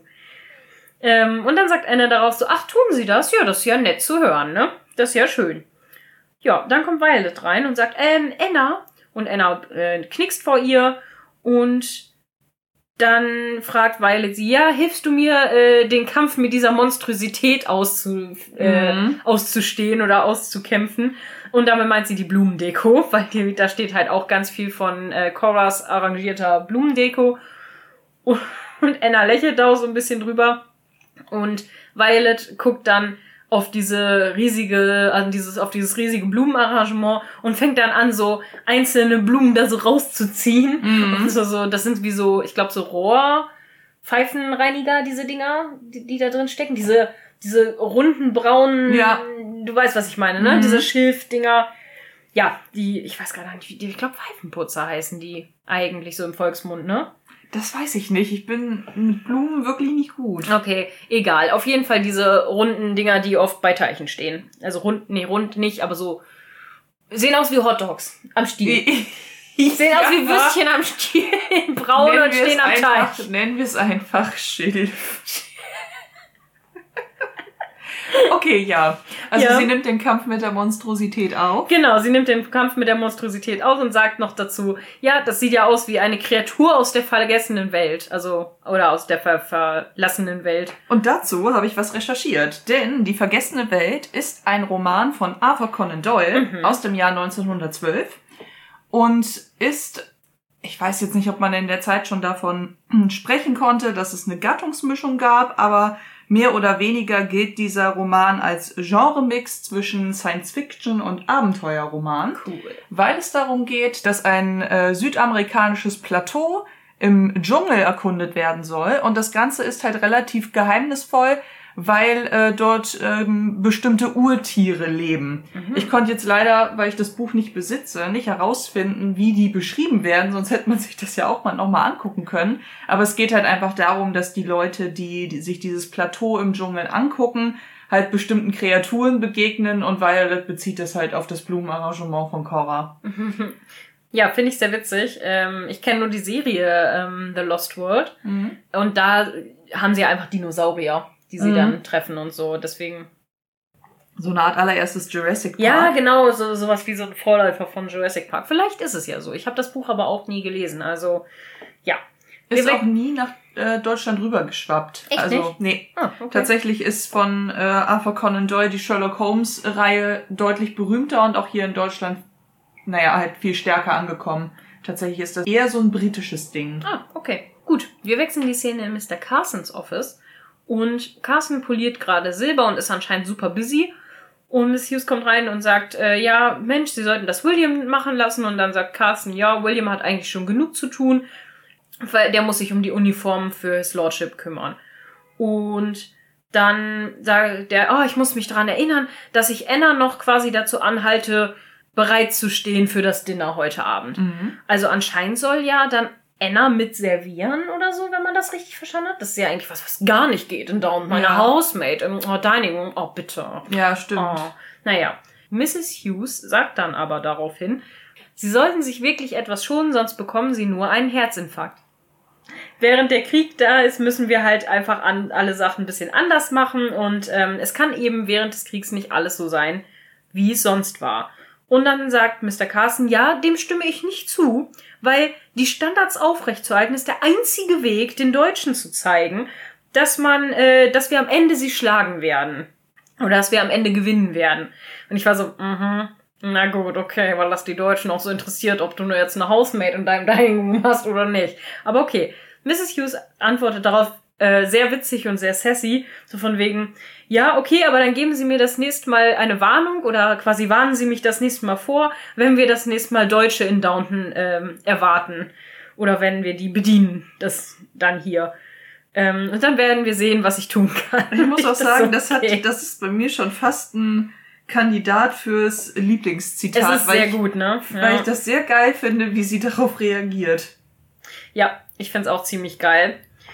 Ah, Ich weiß nicht. Ich habe diesmal gar nicht so so Lieblingszitate so richtig viele rausgeschrieben irgendwie. Ich weiß gar nicht. Ganz komisch. Na gut. Wir wechseln wieder die Szene. Wir sind wieder in der Bibliothek und ähm, Anna sammelt die ganze Zeit die Blumen auf, die Violet aus dem Arrangement gerupft hat. Mhm. Und dann kommen Robert, Cora und Isabel rein. Und Violet bedankt sich noch bei Anna für ihre Hilfe und Isabel fragt dann ähm, so, ah ja, mh, ich dachte, wir könnten uns vielleicht hier äh, ein wenig unterhalten. Und Violet antwortet darauf, ja, okay, dann sind wir wenigstens ungestört. Und dann war so, ja, aber sie meinte nur sie drei. Aber na gut. Robert und Isabel rollen dann so ein bisschen mit den Augen, aber Robert weist dann Isabel an, sich auf die Couch zu setzen. Mhm.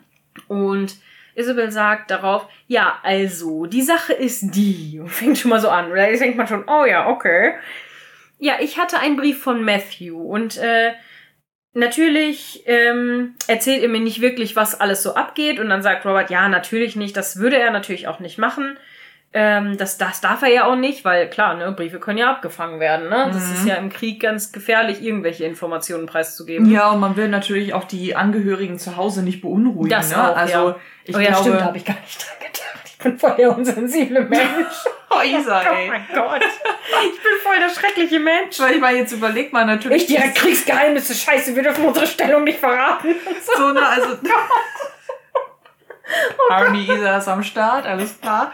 Nein, aber Ich würde auch behaupten, die wollen ihre Angehörigen nicht beunruhigen, weil du kannst ja jetzt nicht mega, ja, und da zersplitterte das Gehirn vor meinen Augen und ich habe mich gerade noch nicht mit ihm unterhalten, dann wurde er vor meinen Augen erschossen und ich habe noch äh, äh, Blut ins Gesicht gespritzt gekriegt. Das, also überleg mal, das sind ja auch Bilder, die wollen die vergessen, ne? Und dann. Ja gut, ja gut, stimmt schon, ja. Okay. Aber so nebenbei bemerkt, dieses Staatsgeheimnis wollte ich dir auch noch mal eben erzählen. Oh Mann. Okay, das war unangemessen. Ah, Hm, schön. Ja, geht ja gut. Ey, boah. Schlimm. Naja, ich weiß, du hast mich trotzdem lieb. Ja. Ja. Robert sagt auf jeden Fall, wo wir wieder bei sensiblen Menschen sind, er sagt nämlich, er vermisst ihn sehr. Und das äh, tun natürlich alle da. Und Isabel antwortet dann darauf so, ja, hm, ja, und das ist ja auch genau der Punkt, weil er wird nämlich ähm, in ein paar Tagen, also beziehungsweise er war schon ein paar Mal hier wieder, ähm, als seit der Krieg begonnen hat. Und dann sagt Cora, ja, das haben wir schon gehört. Und dann sagt Violet darauf so, ja, äh, aber Downton ist ja auch ähm, eher nicht so eine Metropolis, sagt er. Also Downton ist hardly a Metropolis, sagt Violet. Violet darauf, genau. Mhm. Ähm, und das fand ich auch interessant, weil ich dachte erst so Metropolis, also Metropolis ist doch ein Roman, das ist doch ein Buch. Und dann dachte ich so, der ist aber doch später rausgekommen, wie kann sie den denn schon kennen? Oder Und- ist, ist Metropolis. Oh, jetzt. jetzt Das ist ein sagen, Roman und ein Film von 1925, habe ich ja, nachgeguckt. ich, äh, ich bin jetzt gerade irgendwie im Marvel-Universum. Ist Metropolis nicht auch der Planet oder der Ort, von dem Superman herkommt? Ich muss sagen, ich bin nicht, ich bin da nicht sattelfest. Nee, warte mal, Nee. Superman ist vor allem auch DC. Ja, und aber ja, das auch. Ach, scheiße. Aber Metropolis ist doch die Stadt, von die Lex Luthor so ein bisschen regiert, oder nicht? In DC-Universum. Ja, aber es gibt im DC-Universum. Ich meine, ein ja, ja, ja, oder? aber also, worauf ich hinaus wollte, war, mir kam das erstmal komisch vor wegen dem Roman Metropolis, ne? Wo es ja, der ist von 1925 und da geht's um eine riesige technokratische oder ja, technokratisch regierte Stadt. Und das, oder, oder so eine technokratisierte Stadt. Und Mhm. das fand ich ähm, sehr interessant, weil 1925, wir sind 1916, das kann sie ja gar nicht kennen. Stimmt. Ja, das fand ich halt ein bisschen komisch. Aber dann fiel mir auch wieder ein, nein, eine Metropolis ist ja auch Eine, eine, Metropole. genau, eine Metropole, beziehungsweise eine große Stadt in eine, also eine sehr große Stadt in einem großen urbanen ähm, Konglomerat von Städten quasi, das oder diese große Stadt, die dann als Kulturzentrum gilt oder als Zentrum der, der kulturellen, ja, des kulturellen Lebens und so weiter gilt. So. Und das ist eine Metropolis, äh, die man halt aus der, ich glaube, aus dem Griechischen kommt das, ne? Metropolis ist, glaube ich, griechisch. Ja. Ja, genau. Und das meint Violet dann an der Stelle sicher. Was weil, ja auch schon fast ein stiller Vorwurf ist, ne? Weil wenn ähm, Matthew es niemals für nötig gehalten hat, sag ich mal, während seines Heimaturlaubs Ja, mal genau. in, in Downton einen Besuch abzustatten, Mhm. ähm, ist das vielleicht so auch so dieses, naja, ja, Downton ist natürlich, kann man nicht gerade als Metropole bezeichnen. Ja, genau. Aber ein Besuch wäre vielleicht mal nett gewesen. Ja, genau, finde ich nämlich auch, dass das halt irgendwie wie so ein stiller Vorwurf schon fast klingt. Und Robert ignoriert das tatsächlich so ein bisschen und sagt dann so, ja, ist er denn immer noch entschlossen, nach Manchester zu ge zurückzugehen, wenn alles vorbei ist? Und dann sagt Isabel, ja, wir reden nicht viel darüber, weil, na, über das Leben nach dem Krieg, aber ich vermute mal, keiner von ihnen tut das wirklich, weil keiner möchte wahrscheinlich das Schicksal irgendwie herausfordern. Mhm.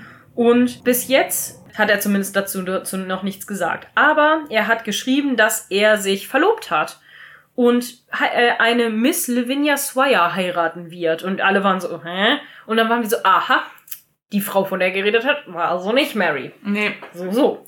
Jetzt wissen wir, was wir, äh, wovon er am Anfang geredet hat. Aber Miss Lavinia Swire, okay, die wird uns noch mal ein paar Mal öfter über den Weg laufen. Genau. Und dann sind alle wirklich tatsächlich geschockt Mhm. und, und gucken auch so an und haben auch fast ein bisschen offene Münder und Cora muss sich erstmal hinsetzen. Das ist halt alles zu schockierend. Und dann sagt Violet so, hm, naja gut, ich glaube wohl, äh, wir, wissen, wir wissen wohl alle, dass früher oder später dieser Tag kommen würde. Und dann fragt Robert, ja, kennst du sie denn? Und ich muss sagen, Robert ist auffallend gefasst zu dem Mhm. Zeitpunkt noch. Und dann sagt Isabel, nein, jetzt noch nicht. Ähm, ich soll sie, äh, anscheinend hat er sie getroffen, als er wieder in England war, das letzte Mal, als er quasi in London war. Und äh, für mich wirkt das aber alles ein bisschen überstürzt. Und dann dachte ich so, ja, ist es irgendwie auch, oder? Es wirkt irgendwie sehr. Gut, aber wir wissen nicht, wann er das letzte Mal Heimaturlaub hatte. Das Land befindet sich seit zwei Jahren im Krieg und jetzt ist es nur für die Familie eigentlich desillusionierend, weil Ja. solange so eine Verlobung noch nicht ausgesprochen worden ist. Boah, und der hat sich seit zwei Jahren nicht mehr in Downton blicken lassen, ne? Das Ja, ist ne? natürlich auch krass, ja. Eben, also da kann man Mm. Violets den Vorwurf ja schon irgendwie nachvollziehen, Ja. wenn er einfach zwei Jahre gar nicht da war und die Familie hört mal so zwischen Tür und Angel oder Ja, durch. Äh, andere, dass Matthew mal zwischendurch wieder in der Heimat war. Ja, Aber stimmt. im Endeffekt m, scheint es dann ja zwischen Mary und ähm, Matthew noch gar nicht wieder gut zu sein. Nee, weil, und vor allen ne? Dingen, er scheint ja nicht mal seine Mutter besucht zu haben, ne? Richtig. Boah, krass, das ist natürlich schon heftig. Na gut, okay. Machen wir mal weiter. Ja, für sie wirkt es auf jeden Fall alles ein bisschen überstürzt und dann sagt Robert darauf so, ja, aber wir können ihm ja das auch nicht verübeln, äh, dass er quasi noch ein Leben in der Zukunft möchte, ne? Also da, oder für, dass er im Hier und Jetzt leben möchte, weil Mhm. Er weiß ja halt einfach nicht, ob er eine Zukunft hat. Ja. Genau. Und dann dreht er sich um, guckt aber richtig angekotzt.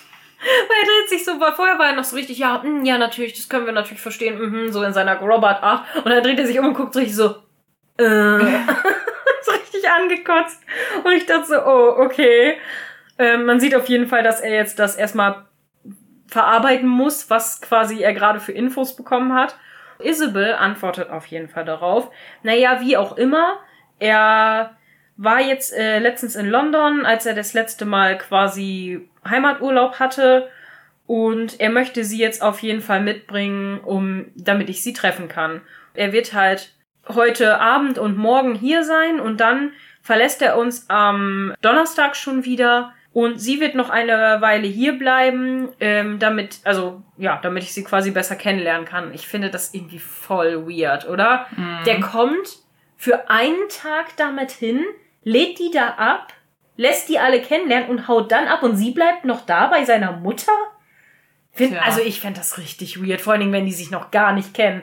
Wenn die sich schon mal vorher ein paar Mal kennengelernt hätten, okay. Aber Ja. so, also, das ist schon unangenehm. Vor allem, oder? wenn du dann überlegst, dass ja dann dieses Kennenlernen auch mit dem Rest der Familie Ja. findet dann ja auch, also vor diesem ganzen Hintergrund mit Mary statt, das ist ja eigentlich schon Ja. unangenehm, aber wenn wir dann überlegen, dass der zwei Jahre lang nicht einmal auf Downton war, Ist so, sich gar nicht hat blicken lassen, immer nur dann irgendwo in London rumgedümpelt ist oder so, so. nicht geschrieben, Ja. kein gar nichts, also Na, wohl geschrieben hat er ja anscheinend, aber ja, aber, nicht so aber viel, ne? Isabel. ja, stimmt. Ja. So habe ich es zumindest Stimmt, verstanden. Robert, und so wissen ja gar nichts. Also, ne? dass ja. äh, Matthew mehr oder weniger gar keinen Kontakt mehr zu denen hatte und dann verbringt er den Abend da ja, und, und, stellt erstmal seine neue Verlobte vor. ja, und lässt die dann halt da. Einfach so. So und haut dann wieder ab. Das ist so, das ist so komisch. Das ist so weird irgendwie, aber okay, gut. Ähm, dann fragt Cora, ah, also wirst du dann das, wirst du dann das Konzert verpassen? Und dann sagt Isabel darauf, na ja, das hängt von euch ab, ne? Ich hatte gehofft, dass er und Mary sich quasi, also die Sachen wieder regeln könnten und das zwischen denen wieder klären könnten, die Situation. Und dann würden wir gerne quasi teilnehmen. Und wir könnten quasi wieder alles wie beim Alten haben, Mhm. sozusagen. Und selbst wenn er nicht so glücklich darüber ist, im Dorf zu leben, dann ist er ja trotzdem noch der Erbe und ihr seid immer noch seine Familie. Und dann sagt Robert, ja, dem stimme ich durchaus zu. Ich weiß nicht, ob Matthew damit durchkommen wird. So oder so möchte ich ihn auf jeden Fall gerne sehen und ich möchte ihm äh, Glück wünschen. Und das finde ich irgendwie ganz lieb, ne? Ja. Selbst das, also so oder so, egal ob die sich jetzt da irgendwie du zu durchringen können oder nicht, aber ich würde ihn trotzdem gerne sehen, wenigstens. Genau. Dann Ja. sagt doch Cora, bin ich der Meinung, sie interveniert dann kurz und sagt, naja, das Problem ist aber, wenn die heute Abend kommen, Mary kommt heute Abend auch aus London zurück. Genau, und zwar mit dem 5 Uhr Zug. Und dann sagt Isabel darauf so, ja, aber Matthew ähm, fährt mit Lavinias Auto und deswegen werden sie sich wohl im Zug zumindest schon mal nicht treffen, was ja vielleicht ganz gut ist. Und dann sagt Violet darauf so, ah ja, okay, das ist ja eine Erleichterung, denn ich hasse griechische, äh, griechische Dramen, ähm, wo alles immer nur hinter der Bühne oder Ja. nicht auf der Bühne ausgetragen wird. Und ich dachte, ach so, sie will das Drama also live erleben. Alles Ja. klar, super. Das meinte Gute ich. Violet, gut. Das meinte ich gerade mit der Sensationslust. Also Ja. da muss man sich wirklich nicht wundern, wie Rosamund So, geworden werden, ist, ja. werden konnte. Und umso merkwürdiger ist es eigentlich, dass sie sich von Violet immer wieder dafür schelten lassen muss. Ja, Weil wo hat sie es so. denn bitte her? Ne? Ja, nicht von Violet, die hat's noch. Ja, ist richtig, aber trotzdem. Das ist ein Spruch, den meine Mama immer sagt. So von wegen, "Ja, ich weiß nicht, von wem du das hast. Von mir kannst du es nicht haben. Ich hab's noch. Oh, geiler Ja. Spruch eigentlich. ja, ich find's sehr lustig. Ja, Ja, also, weil- Greetings diesmal auch an meine Mama, ne? Also man kann nur sagen, Violet ist mal wieder ohne Aufsicht. Ja. Weil das ist wieder ohne Aufsicht. Sehr gut. Ja, schön. Okay. Ja, Isabel kneift dann so die Augen zusammen und Mhm. guckt Violet so an, so, hm, so, so, du willst also Drama hier, verstehe. Und dann sagt Cora ganz schnell dazwischen noch so, ja, sollten wir ihr nicht vielleicht lieber sagen, dass sie nicht kommen sollte, weil noch könnten wir sie erreichen, sozusagen. Und dann sagt Robert so, ja, nee, Isabel hat schon recht. Wir müssen diese, diese Verlobung äh, quasi als Neubeginn nutzen. Und ähm, sie bringen ihren Lieutenant Crawley äh, zu dem Konzert heute mit. Und ihr bleibt dann auch noch zum Dinner. Und Isabel sagt so, ja, ich hatte gehofft, dass du das sagen würdest. Und sie lächelt dann auch darauf. Mhm. Und dann wechseln wir die Szene. Es ist der Eingangsbereich von Downton und Sybil kommt rein ins Haus und weint und hat eine Notiz oder den Brief von heute Morgen wahrscheinlich im, in der Hand. Und Isabel geht gerade raus und sagt so, ah, da bist du ja, ähm, ich gehe gerade nach Hause, ich äh, werde aber um vier wieder zurück und hört dann auf so und sieht, dass Sybil weint. Mhm. Und Sybil guckt sie erst auch gar nicht an. Und dann sagt sie, Sybil, was, mein Schatz, was ist denn los? Und dann ähm, dreht sich Sybil zu ihr und guckt sie an und sagt, ähm, Tom Belasses ist gestorben oder wurde getötet. Und das ist anscheinend einer der Männer, die sie in der Season kennengelernt hat. Mhm. Und dann sagt Isabel darauf so, oh, das ist ja schrecklich. Und dann sagt, er erzählt Sybil eine kleine Anekdote, wie sie ihn kennengelernt hat. Sie sagte, auf Imogens Ball habe ich ihn kennengelernt und er hat mich dazu gebracht, so laut zu lachen, während äh, ihr Onkel gerade eine Rede gehalten hat. Und ja, aber es fühlt sich so an, als jeder Mann, mit dem ich jemals getanzt habe, quasi jetzt tot ist. Mhm. Und jetzt wissen wir auch, warum Sybil so viele schlechte Nachrichten an, anscheinend erhalten hat, weil anscheinend wurde sie über jeden potenziellen Anwärter oder so, den sie hatte in der Season, benachrichtigt, dass der gestorben ist. Ja, Und das ist halt natürlich schon ziemlich hart für sie, ne? das Ja. stimmt. Und dann ist sie halt sehr, sehr traurig darüber und dann sagt sie, ich fühle mich so nutzlos und ich verschwende mein, mein Leben, während andere ihres quasi opfern für uns. Und da ist schon so der Anfang, ne? Jetzt geht's nämlich los, dass Sybil ihr ganzes Leben überdenkt und was anderes Ja. machen möchte. Stimmt. Und Isabel sagt dann auch, ja, aber du hast doch super geholfen bei dem Konzert, wir haben dich doch gebraucht. Und dann sagt Sybil darauf so, nee, das meine ich nicht. Ich meine nicht, Programme, Hefte zu verkaufen oder irgendwelche Preise für eine Tombola zu finden. Ich meine einen richtigen Job, echte Arbeit. Und dann sagt, und dann sieht man, wie O'Brien lauscht an der Tür. Und Isabel sagt so, ja, aber wenn es dir wirklich ernst damit ist, dann ähm, geh doch als äh, Aushilfskrankenschwester zu diesem Training College in York. Ich könnte dich da in einen Kurs reinbringen. Und dann sagt sie, das wird wahrscheinlich ein sehr hartes Erwachen für dich werden. Wenn du dafür bereit bist, dann, ja, ne, so von wegen, wenn du dafür bereit bist, dann mach das doch. Weil hast du jemals schon mal dein eigenes Bett gemacht zum Beispiel oder einen Boden äh, geschrubbt? Und dann sieht Isabel auch, wie O'Brien halt lauscht und sagt so, O'Brien, was ist hier los? Was ist denn? Und sagt sie, äh, ja, Mr. Platt. Und da frage ich mich, wer ist Mr. Platt? Weil sie sagt, sie sagt halt so, ja, Mr. Platt is taking her ladyship and Lord, Lady Grantham down the village. Und ich dachte so, wer ist denn das? Weil die haben doch sonst Branson, das ist der Mhm. Chauffeur. Aber wer ist Mr. Platt? Ja, vielleicht ist das gerade so eine Art Ersatzchauffeur, denn wenn Branson gerade noch mit Edith unterwegs Oder ist. warte, was mir gerade einfällt, ist das der Kutscher? Aber das ist doch Lynch, oder nicht? Lynch ist doch der Mensch für die Pferde. Oder es ist der Chauffeur von Isabel. Aber Weiß ich gerade nicht. Aber es.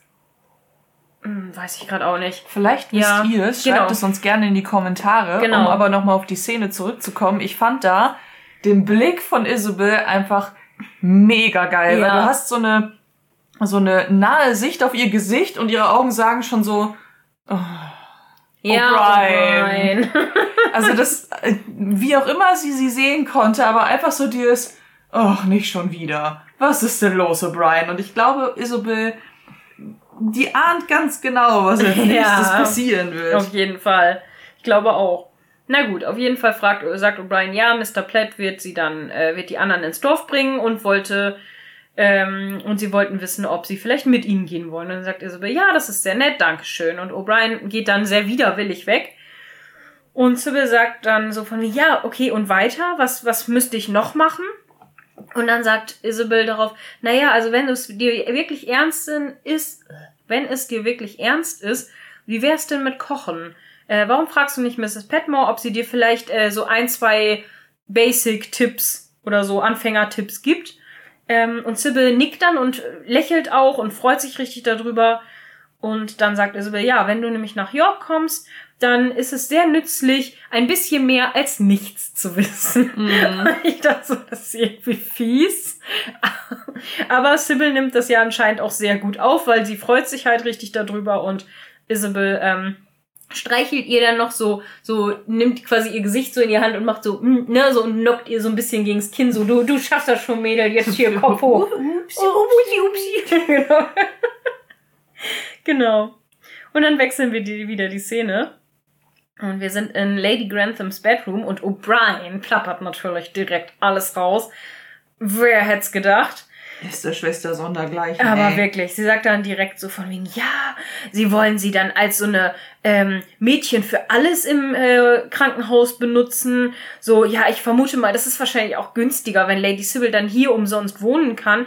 Ähm, aber das ist ja irgendwie trotzdem schon nicht so richtig, dann sie quasi auszunutzen. Und ich so, boah, O'Brien, das ist doch nicht der Punkt, ne? Aber okay. Und dann sagt Cora, nee, das stimmt, das ist es auch nicht. Und dann sagt O'Brien, ja, ähm, und da werden auch sehr viele junge Männer sein. Und einige von denen werden auch ganz schön ähm, ja, schlimm zugerichtet oder Ja. genau verunstaltet sein.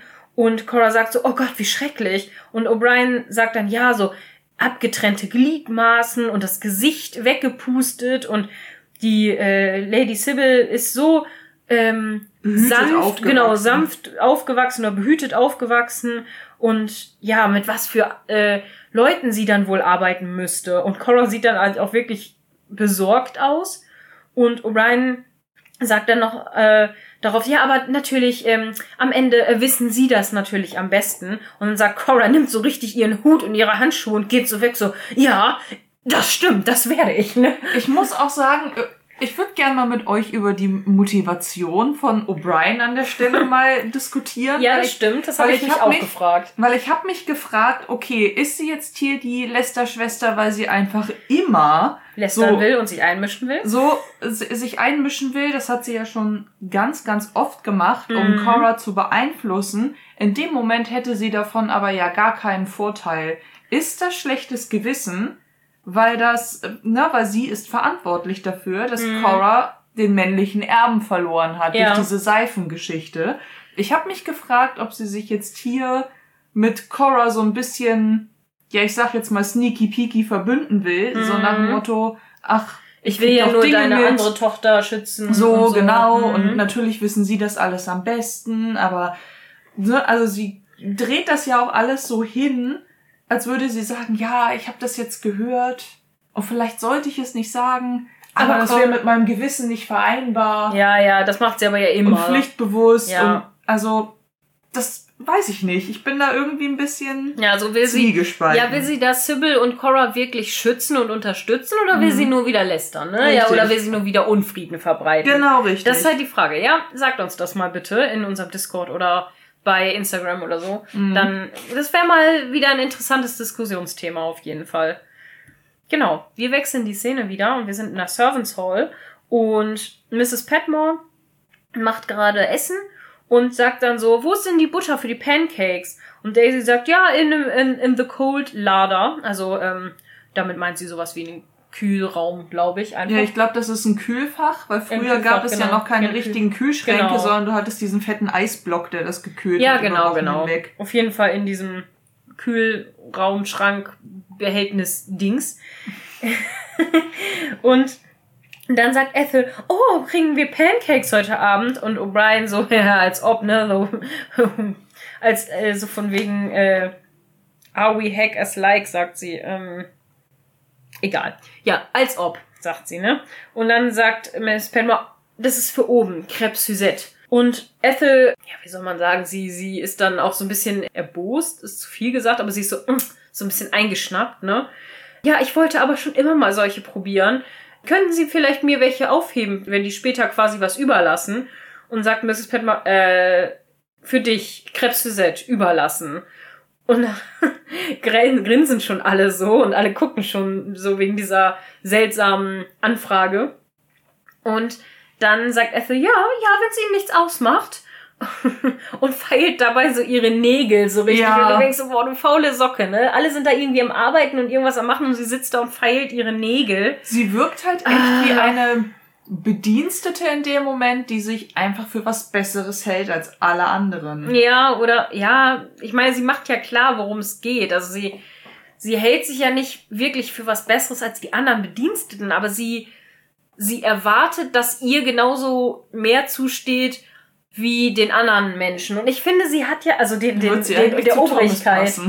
Ja, oder zu Branson. Weil Branson sieht ja eigentlich auch alle tatsächlich, dass alle das Gleiche verdient haben. Ja, Aber er weiß wenigstens quasi, wo seine Rolle ist an der Stelle. Mhm. Ich meine, im Endeffekt, Ethel hat ja recht. Im Ja. Endeffekt, wenn da was überbleibt vom Suzette, warum sollten das die Bediensteten nicht aufessen Das dürfen? stimmt, das ist Da- richtig. Das ist schon klar. Und ähm, ich finde, so grundsätzlich hat sie ja auch recht, so, ne, dass sie gerne ihr eigenes Zimmer hätte, das kommt ja gleich. Und dass sie gerne ähm, Träume hat und vielleicht mehr als eine Bedienstete sein möchte. Aber das Problem ist, das wollte Gwen ja auch.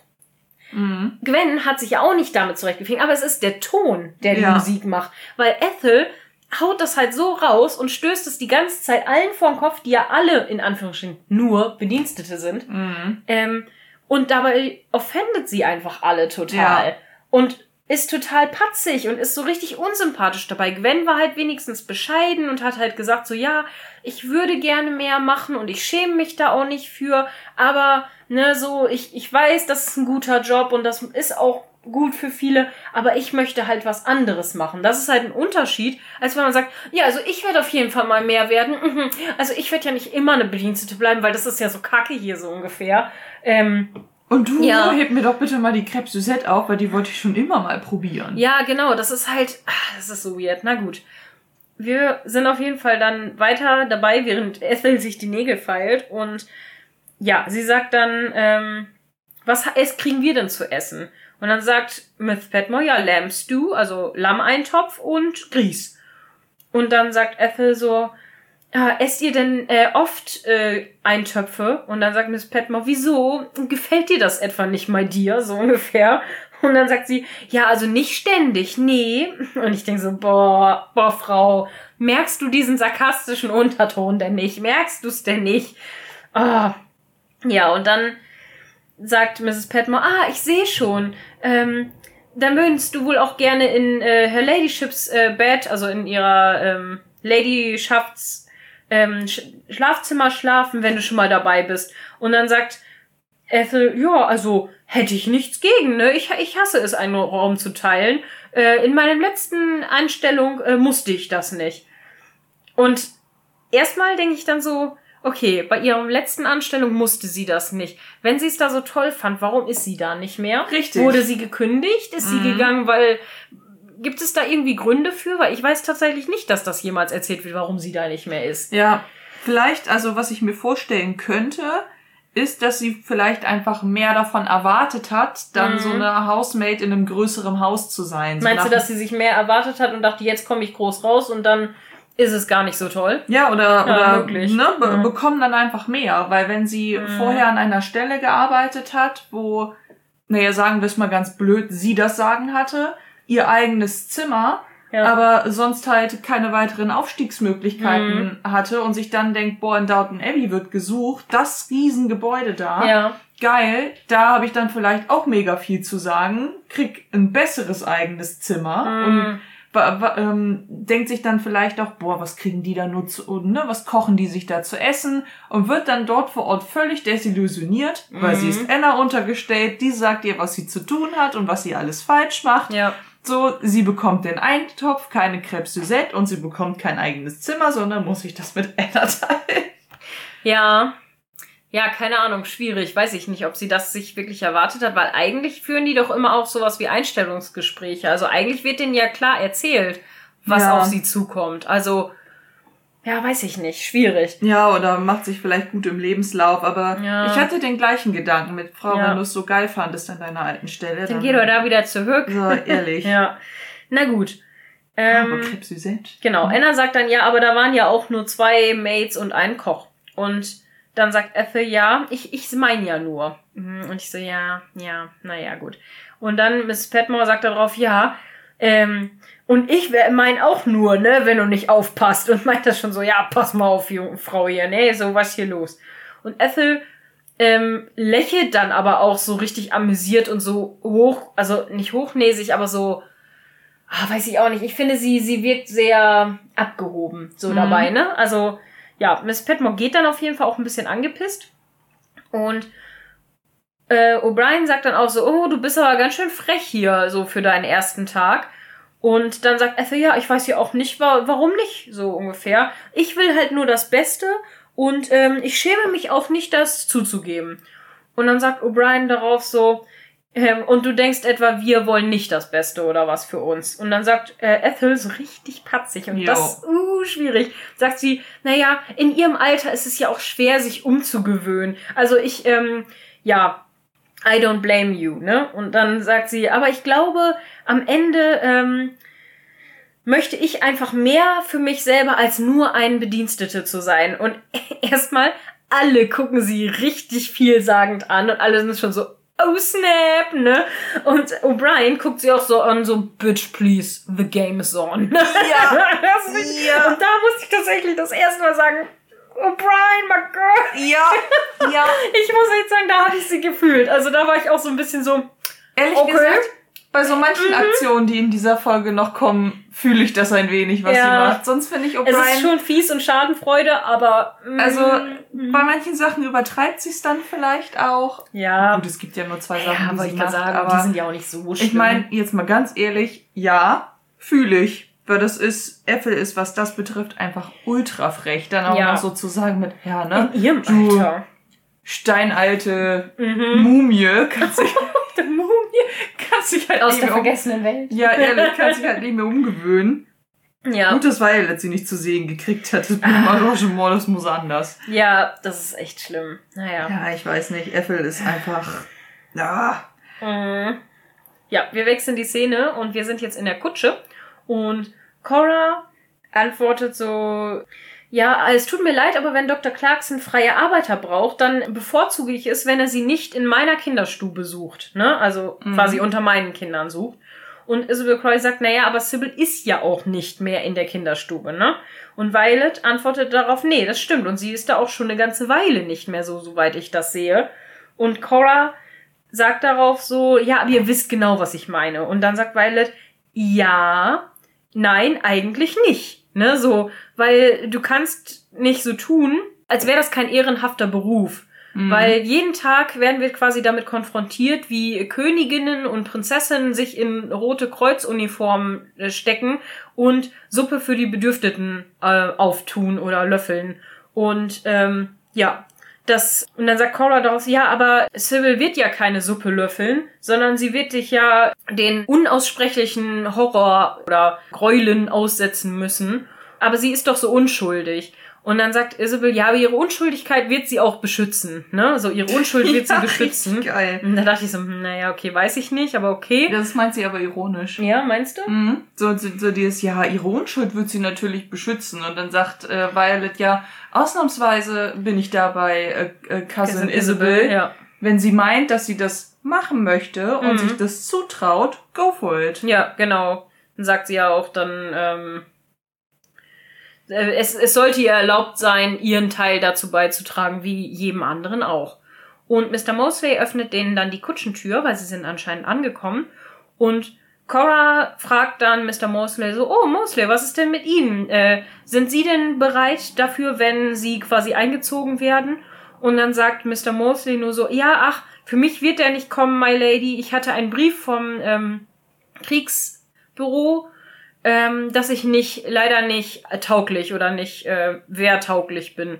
Und dann sagt Cora, oh, warum denn nicht? Und Mosley guckt nur so sehr unkomfortabel, also sehr un, Mhm. un naja, fühlt sich nicht so wohl mit der Antwort und sagt dann so von wegen, ja, äh, ich weiß es wirklich nicht, my lady, ich kann es Ihnen nicht sagen. Und dann sagt Isabel so, ja, naja, also wie Sie wissen oder wie Sie sich vorstellen können, ist Mosleys Vater natürlich ganz außer sich und freut sich natürlich darüber. Und Violet sagt so, ja, äh, Gott, äh, Gott äh, handelt in unergründlichen Wegen. Also Gottes Wege sind unergründlich sozusagen, ne? Und die auch die Wunder, der, die er bereitet oder so. Mhm. Und äh, ich dachte so, ja, ja, wer hier ist hier Gott, ne? So. Ja, lass uns in der späteren Szene darauf Ja, nochmal zurückkommen. Violet nickt dann auf jeden Fall Mosley zu und der guckt auch so ein bisschen vielsagend, hatte ich das Gefühl, und schließt dann die Tür zur Kutsche. Und wir wechseln die Szene. Und zwar sind wir jetzt an der, ähm, am Bahnhof von Downton und man sieht halt den Zug einfahren und man sieht auch das Schild Downton so ausgeschildert. Und äh, man sieht, dass Mr. Bates aus der dritten Klasse aussteigt und dann öffnet sich die Tür der ersten Klasse und Mary steigt aus. Und sie laufen quasi schon fast ineinander rein und dann sagt Mary, ah, Bates, äh, niemand hat mir gesagt, dass du äh, hier in diesem Zug sein wirst. Und dann sagt er, ja, ich wusste es ja auch noch nicht. Ich wusste es ja quasi selber nicht, my lady. Und dann sagt Mary, ja, okay, wir werden dich zum Haus mitnehmen. Und das ist, dachte ich so, oh, das ist ja ganz gut. Aber andersrum dachte ich auch, wie kommt Bates denn dann sonst zum Haus? Muss der dann den ganzen Weg laufen mit seiner Gehbehinderung? Nee, ich meine, dass es in einigen Folgen vorher schon äh, sowas wie Busse gegeben hat. so in der Art. Ah, aber Da wäre zum vielleicht. Haus hoch. Ja, wahrscheinlich zum Haus hoch, äh, hoch, sondern bis zum Dorf und von dort aus wäre er wahrscheinlich dann zu Fuß Nee, aber im weitergekommen. Dorf ist er ja jetzt schon. Der, der, die Zugstation ist ja im Dorf. Ja, ist richtig. Boah, keine Ahnung. Ja, fand- naja, gut, okay. Was ich mich aber auch gewundert habe, vielleicht ist das auch gar nichts Besonderes, aber ich dachte so bei dem Zug, dritte Klasse und direkt daneben ist die erste, also ist dann die erste Klasse von der dritten und zweiten umschlossen. Hm, ja, weiß ich auch nicht. Weil eigentlich hätte ich jetzt einfach nur so von der Reihenfolge her gedacht, so dritte Klasse, zweite und dann irgendwann Ja, weiter eben. vorne kommt halt die erste. Hätte ich auch gedacht, ja. Aber so von der Zugtür und ähnlichem sieht man ja nur Dritte und erste dritte Klasse, und ja. erste. Ja, komisch, ne? Ja, auf jeden Fall wechseln wir dann wieder die Szene und sind jetzt äh, an Downton angekommen und Branson fährt das Auto vor und ich finde, man sieht äh, das Auto halt anfahren und dann sieht man auch das Gepäck hinten drauf und das wackelt so richtig unsicher hin und her und ich so, huiuiuiui, das sieht aber nicht so sicher aus, du. Na gut, aber ähm, Bates steigt dann auf jeden Fall aus und Anna steht schon vorne vor und ähm, begrüßt die quasi und freut sich richtig. Man sieht halt, dass sie so lächelt und Bates lächelt auch. Ja, dann sagt Anna auch so, ja Mensch, warum hast du denn nicht gesagt, dass du äh, jetzt schon kommst? Und dann meint Mr. Bates, ja, ich wusste es nicht bis heute Morgen quasi, also bis heute. Und dann hilft Branson Mary aussteigen aus dem Auto und Mary sagt dann zu Anna so, ja Anna, ich habe mir noch eine, einen Koffer, von Lady Rosamond äh, geliehen kannst du, äh, also während ich in London war, habe ich mir ein paar Sachen gekauft. Und dann sagt Anna, oh ja, okay, very good, my lady. Mhm. Und damit endet dann die Szene. Und wir wechseln wieder in die Küche. Und zwar ist da Lady Sybil und macht eine eher ungewöhnliche Anfrage an Mrs. Petmore. Und zwar sagt sie, ja, also es soll ja auch ein Geheimnis sein, also quasi eine Überraschung, wenn es ihnen nichts ausmacht. Und dann sagt Mrs. Petmore so ein bisschen, ähm, naja, also es macht mir schon nichts aus, my lady. Ja, es ist, und dann sagt Sybil darauf, ja, mh, es ist ja auch nur so ein paar Basissachen, so wie, wie ich ein Ei koche oder wie ich Tee mache. Und dann sagt Miss Petmore, sie wissen nicht, wie man Tee macht. so richtig überrascht. Und Sybil so, "Mm, nee, nicht wirklich. Und dann sind die anderen ähm, Küchenmägde, die da anscheinend jetzt sind, die man jetzt eigentlich auch zum ersten Mal so richtig sieht, Mhm. ne? dass es noch andere Küchenmägde außer Daisy gibt. Die lachen dann darüber und dann sagt Sybil, und das finde ich irgendwie richtig gut, dass sie das so gelassen aufnimmt, weil sie Mhm. könnte da auch anders drauf reagieren. Aber sie sagt dann, ja, sie haben recht, es ist wirklich ein, ein Witz. Also sie sagt, it's quite a joke. Und ähm, deswegen, wenn ich meinen Kurs beginne, dann möchte ich natürlich nicht kein Witz mehr sein. Und deswegen werden Sie mir bitte helfen. Und dann sagt Daisy, ja, natürlich werden wir helfen, ne? So werden wir doch, oder?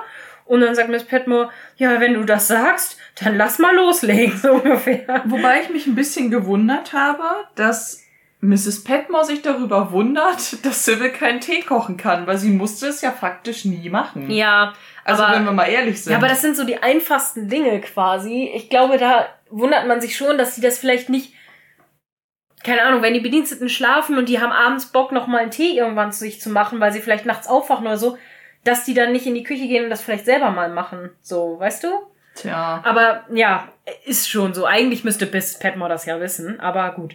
Ja, Miss Petmore sagt dann, ja, aber sie wissen doch, wie man einen äh, Kessel befüllt. Und dabei geht es natürlich um diese alten Teekessel, diese, die dann auf den Herd kommen und pfeifen. Mhm. Genau, und dann sagt Sybil, ja, natürlich, jeder weiß das. Und Sybil nimmt dann auch so richtig selbstbewusst den, diesen Kupferkessel von Miss Petmore entgegen und geht dann zum äh, Wasserhahn und macht den dann an und besprüht erstmal sich und alle anderen quasi in der Umgebung mit dem Wasser und sagt Miss Petmore, ja, apparently not everyone.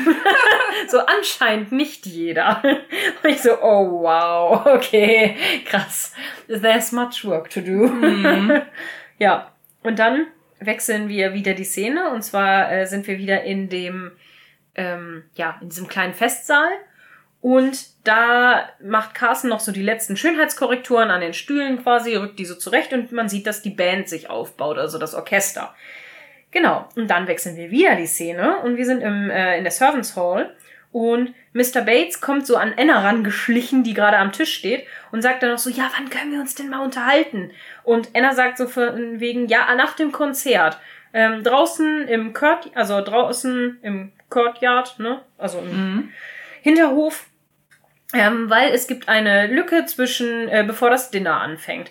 Und dann kommt, äh, räumt Daisy den Tisch ab und fragt William, ob er denn zum Konzert geht. Und dann sagt William, ja, vielleicht äh, wollen wir da zusammensitzen. Und Daisy, "Haha, sei nicht dumm, als ob ich Zeit hätte, zum Konzert zu gehen. Ich muss doch das Dinner vorbereiten. Und dann sagt William so, ja, hm, ich hatte schon wieder einen Brief von meinem Vater. Er will immer noch sein, ähm, seine Meinung nicht ändern darüber, dass ich eingezogen werde, also dass ich mich nicht selber melden darf. Und ja, aber er kann mir doch eigentlich gar nicht sagen, was ich tun soll. Ich meine, ich gehöre ihm ja nicht oder so. Er soll endlich darüber hinwegkommen, ne? Und dann sagt Daisy aber darauf, ja, aber er liebt dich doch. Und William sagt so, ja, er, er mag mich ja lieben, aber er besitzt mich nicht, ne? So von wegen, das ist einfach nicht fair. Und William geht dann halt frustriert raus. Und dann wechseln wir wieder die Szene. Bevor wir das tun, Mhm. muss ich noch mal sagen, im Deutschen sagt er das ein bisschen anders. Okay. Da sagt er nämlich, ja, er darf mich ja lieben, aber er soll mich nicht besitzen.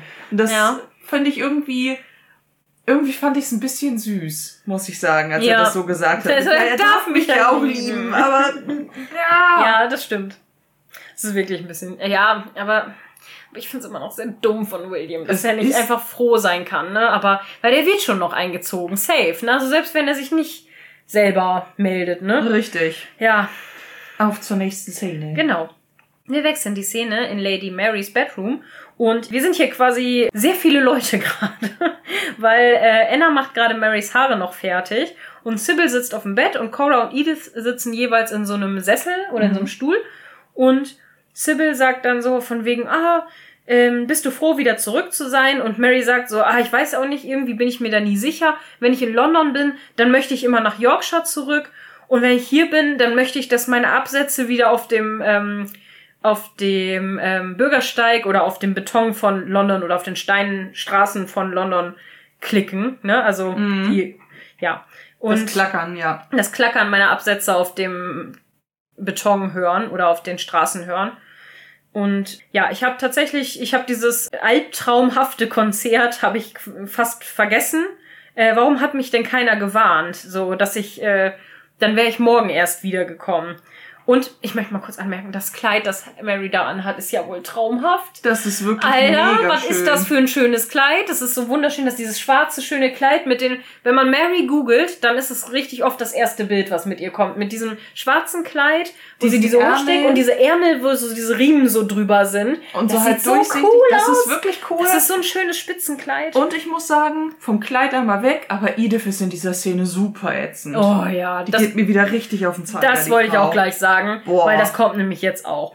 Und dann, weil sie sagt, ja, dann wäre ich ja morgen erst gekommen. Und dann sagt Edith darauf, so richtig spöttisch so, aber dann hättest du Matthew verpasst. Und ich so, oh, wie fies, ne? Und dann ist Mary halt so richtig so, ähm, okay, ne, so, sie ist halt wirklich überrascht und Cora sagt so, ja, hm, ja, das, äh, jetzt wo du das sagst, also ich, wir wollten dir das ja erzählen, also, ähm, Matthew ist quasi auf Heimaturlaub und er ist im Dorf und dein Vater dachte so, naja, es wäre ja eine gute Zeit, die Sache zwischen euch quasi wieder so ein bisschen klar zu kriegen und äh, sie druckst dann halt so rum und sagt, ja und ähm, er kommt dann heute Abend mit Isabel vorbei. Und dann sagt Edith so schon wieder so richtig arschig so, und seiner Verlobten. Und dann sagt Mary so, was? Ne, so, äh, was bitte? Was ist hier los? Aber ich muss sagen, sie ist noch sehr gefasst. Ne? Ja. Also man merkt halt an, sie ist überrascht, aber sie ist sehr gefasst. Ja, sie reißt sich zusammen Mhm. und ich glaube, es ist dann auch Cora, die dann an Edith gewandt sagt. Ja, also du bist ey, nicht sehr hilfreich. Du bist gerade echt nicht hilfreich, Mhm. aber ey, kannst du ja nicht einfach mal über den Mund fahren, Cora? Ich meine jetzt mal ganz ehrlich, das Mhm. hört man doch sofort, dass Edith sticheln will. Ja, natürlich. Und zwar, um Mary zu verletzen. Ja. Und ich hätte da, also Ja, ich hätte auch. davon mal abgesehen, dass ich kein, noch keine Mutter bin und auch erstmal keine werden will, egal. ähm, aber ich würde da echt sitzen und sagen, ey, Heidi Schnüss. was hast du für einen scheiß Auftrag, Mann? Muss das sein? Ist ja nicht so, als würdest du es nicht noch früh genug herausfinden. Ja, vor allen Dingen so Kind, ich habe dich besser erzogen als Ja. das. Ne, ja. ja, schwierig, finde ich auch. Also gut, auf jeden Fall sagt sie dann ja, wie wir eben schon gesagt haben, mit du bist jetzt nicht sehr hilfreich, Edith. Und dann sagt Sybil so, ja, Matthew hat sich verlobt und ähm, er bringt sie mit nach Downton, damit er sie seine Mutter kennenlernen kann. Und Mary hört sich das an und ist immer noch sehr überrascht. Und Mary sagt, ah ja, oh, wie schön, ja, hm. Und Sybil sagt, also stört dich das gar nicht? Und dann sagt sie, wieso sollte es denn? Eh, Wir heiraten ja nicht mehr und ich will ja auch nicht, dass er den Rest seines Lebens in einer Höhle verbringt. Und dann sagt Cora darauf, ja, das ist genau das, was dein Vater und ich denken. Bitte versuch für ihn glücklich zu sein. Und dann sagt Mary, ja, natürlich bin ich glücklich. Ich wünsche ihm ja auch nur das Beste. Und ich meine, sie sagt es tatsächlich, versucht es zumindest überzeugend ehrlich zu sagen. Mhm. Man merkt aber, dass es ihr nicht so leicht fällt. Vor allem, weil sie dann ja auch sehr plötzlich ablenkt, indem sie sagt, ach, wo wir sowieso schon bei Neuigkeiten Ja, genau. sind, wollte ich euch ja auch noch, ach, ich weiß nicht, welchen Namen sie jetzt einwirft. Carlyle. Genau, äh, Richard Carlyle vorstellen. Ich kann es gar nicht erwarten, dass ihr ihn kennenlernt. Und Mhm. dann, weiß ich nicht, da dachte ich echt, okay, Mary, dann hast du da anscheinend irgendwen kennengelernt. Aber Mhm. das jetzt zu dem Zeitpunkt zu droppen, ist halt, also, weiß ich nicht. Ja, und dann ist Edith wieder patzig. Erstmal grinst sie schon so darüber, dass Mary jetzt quasi die Fassade so aufrecht erhalten muss. Und dann sagt sie, Sir Richard Carlyle, hm, äh, meinst du den, der diese schrecklichen Zeitungen schreibt? Und, oder dem diese schrecklichen Zeitungen gehören? Und dann sagt Mary so, ähm, ja, wir haben uns in äh, Clifton kennengelernt und übergeht Edith quasi so komplett. Und dann das Einzige, was Edith wissen will, ist dann so, wie alt ist der denn? Ne, so, mm, wie alt ist der denn? Und ich denke so, boah, ey, das du ist das wolltest vor kurzem noch Anthony Strallen heiraten, Madame. ist so, mal ne? leise. So von wegen, ist das deine erste Frage? Und dann sagt Mary, old enough, also äh, alt genug, um äh, keine dummen Fragen zu stellen. dann dachte ich so, mm, okay, return, das war gut. Ja, und dann sagt sie, naja, wie auch immer, ich kann es gar nicht abwarten, dass ihr ihn mal kennenlernt. Wenn Papa nur das, das Schießen oder die Jagd nicht äh, Aufgegeben aufgegeben hätte. hätte. Und dann sagt Cora, na ja, aber während des Krieges haben einige das Jagen aufgegeben. Aber dein Vater wäre sicherlich glücklich, ihn mal kennenzulernen und dass er mal hier ist, also mal hier bleibt, also uns besucht. Und da dachte ich so, ja, komm, ne, dass man vielleicht keine Jagdveranstaltung während eines Krieges abhält, ist vielleicht auch einfach eine Sache der Pietät, so ein Ja. bisschen, würde ich sagen. Weil erstens schießt du da nichts ab, zweitens verschwendest du keine Munition und keine guten Leute, die sich dabei verletzen können, was durchaus nämlich oft passiert ist. Ähm, naja. Und ist es wirklich die angemessenste Veranstaltung, um jemanden kennenzulernen? Ja. Weil eigentlich bist du doch dann abgelenkt von dem, was da Ja, während obwohl der Jagd du sitzt passiert. ja auch stundenlang auf dem Pferd und es passiert nichts. Du hast also viel Zeit, dich zu unterhalten. Ja, ich, äh, ja. also gut, Robert. Mach Gib es mal. auf ja, ja, Robert, immer. gib es auf für immer. Das ist eh besser, genau. Ja, und Cora und Sybil ähm, erheben sich dann auch und wollen dann gehen. Und Edith bleibt aber noch richtig stur sitzen. Und dann sagt sie, ach so, seid ihr das? Ähm, ich dachte immer, dass äh, Papa so einen Typ nicht gut findet. Also, dass der den total schlimm findet. Und dann sagt Cora so, kommst du jetzt bitte mit? Und dann steht sie dann auch widerwillig auf und dann gehen alle raus. Und Mary sagt noch, ja, ich werde auch in einer Minute unten sein und guckt denen so richtig hinterher, so, ist die Tür jetzt zu? Ist die Tür jetzt zu? Und dann sagt einer so, my lady, are you alright? Weil sie dreht sich halt schon so um und ne- hebt halt schon die Hände vors Gesicht. Und dann sagt sie nur so, oh, Anna, und fängt dann halt auch an zu weinen. Und dann Mhm. kann sie halt ihre Kontenance eben nicht mehr aufrechterhalten. Und ich find's krass, also erstmal so, oh Mann, oh, Mary. Ja. Und dann aber auch wiederum, äh, es ist krass, dass wieder, dass sie ihre wahren Gefühle wieder nur vor den Bediensteten zeigen kann, ne? Ja. So nicht vor ihrer eigenen Familie. Ich find's einfach so heftig. Also ja, beziehungsweise, wer weiß, vor Sybil hätte sie es vielleicht gemacht. vor Sybil, Ja. vielleicht auch noch vor Cora, aber sie will es vor Edith nicht machen. Auf gar keinen Fall. Und nee. das kann ich nachvollziehen. Ja, klar. So itzig wie Edith in dem Moment halt auch einfach ja, war. ja. Obwohl, wer weiß, vielleicht wäre es ja auch mal ein Icebreaker zwischen den beiden, wenn eine mal einfach so zusammenbrechen würde, dass die andere da sitzt und sagt so, okay, Alter, okay, das habe ich vielleicht auch nicht gewollt. Ne, so, dass sie vielleicht mal ihre Taten überdenken, aber gut. Lasst uns das mal für später Ne? merken, weil es, Ja. es gibt einen Moment zwischen den beiden später in dieser Folge, wo ich dachte, oh, ist es jetzt ein Icebreaker-Moment? Äh. Und es war leider keiner. Nein, Äh, das dauert auch noch ein bisschen. muss man ihm. Ja, ja, ja, mach das. Haben wir einen Szenenwechsel? Ah ja, in Marys Zimmer. Genau, und Mary wein, bricht halt weinend zusammen, quasi mit Anna und ja, genau. Okay, dann sind wir jetzt bei in Downton bei dem Konzert. Und Isabel, Matthew und Lavinia kommen gerade an in Downton und Lavinia sagt so, oh, das ist aber sehr, sehr groß. Und, also, bevor wir jetzt das in die ganze Szene einstellen, erster Blick, deine Meinung zu Lavinia. Muss ich dazu wirklich etwas sagen? Ja, ich frag dich jetzt, bitte. Äh, Also ich finde, im Vergleich hat sie gegen Mary überhaupt gar keine Chance. Das ging mir auch so. Und das war, also, weiß ich nicht, das klingt jetzt richtig gemein. Ich weiß, wie gemein das klingt und es tut mir echt leid, aber ich habe die gesehen beim ersten Mal und dachte, hättest du dir nicht ein hübscheres Trostpflaster aussuchen können? Also, ich weiß nicht. Ja, irgendwie fühle ich ist- null. Ja, ich auch nicht. Ich finde also auch, sie, ich sehe es halt genauso, ne? Ich dachte auch so, boah, irgendwie stinkt die ja voll ab gegen Mary. Es tut mir leid. das Also, Schöne ist, Violet wird es noch genauso sehen Ja, in der Szene und ja. es wird auch ein Carson genauso sehen. mhm. Aber aus anderen Gründen. ja, genau. Aber ich finde, also sagt uns ruhig mal, was ihr davon, also was ihr darüber denkt. Und also, ja, bitte, bitte sagt uns mal eure Meinung dazu. Also vielleicht können wir ja auch äh, einen Post, machst du einen Post mit Lavinia, so als Bild, so von wegen eure Meinung zu. Lavinia? Oder mach, mach ich eine Story draus und ihr könnt abstimmen. Ja, genau, oder so. Das finde ich richtig cool. Also dann sa- macht das mal. Und äh, wie gesagt, Discord ist ja auch da zum Diskutieren. Der ist ja auch auf jeden Fall äh, heiß dabei. Und ja, boah. naja, ich finde, also ja, ich bin auch kein Fan, muss ich sagen. Ich meine, sie ist ein netter Mensch, ne? Mhm. Also auch in den nächsten Folgen. Ja, sie ist total. kein schlechter Mensch. Und Nee, sie, überhaupt nicht. Aber ich finde, sie ist einfach so. Sie ist halt, sie ist so ein weiblicher Bates, so ein bisschen.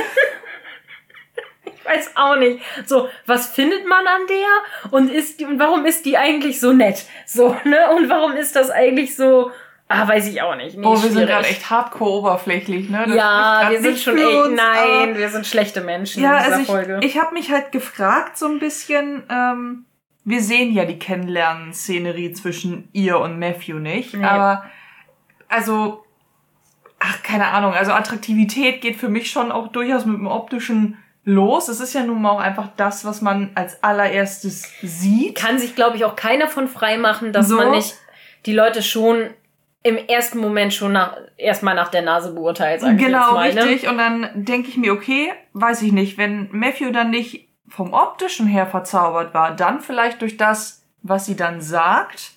Gut, in der Folge spricht sie nicht viel, aber ich Nee. habe mich halt echt so ein bisschen gefragt, okay, wie lief das ab? Hat er sie irgendwo gesehen und dachte sich, ja, Ja, dann nice, ist die es. ist hot. So, also weiß ich nicht. Ach, ich keine Ahnung. Ich vermute mal durch ihren Vater, weil die sind ja beide Solicitor, das kommt ja noch raus. Also sie sind ja, stimmt. genau, sie sind ja beide Anwälte und vielleicht haben die sich dadurch kennengelernt in London irgendwie, ne? Also, na gut. Machen wir mal mit der Szene weiter. Sagt uns eure Meinung zu Lavinia. Gut, Lavinia sagt auf jeden Fall, oh, das ist ja alles so groß hier. Und Matthew sagt, ja, äh, gewöhn dich besser dran. Das wird irgendwann dein Zuhause sein. Und sie so, naja, Zuhause ist jetzt nicht so ganz das richtige Wort, um das zu beschreiben.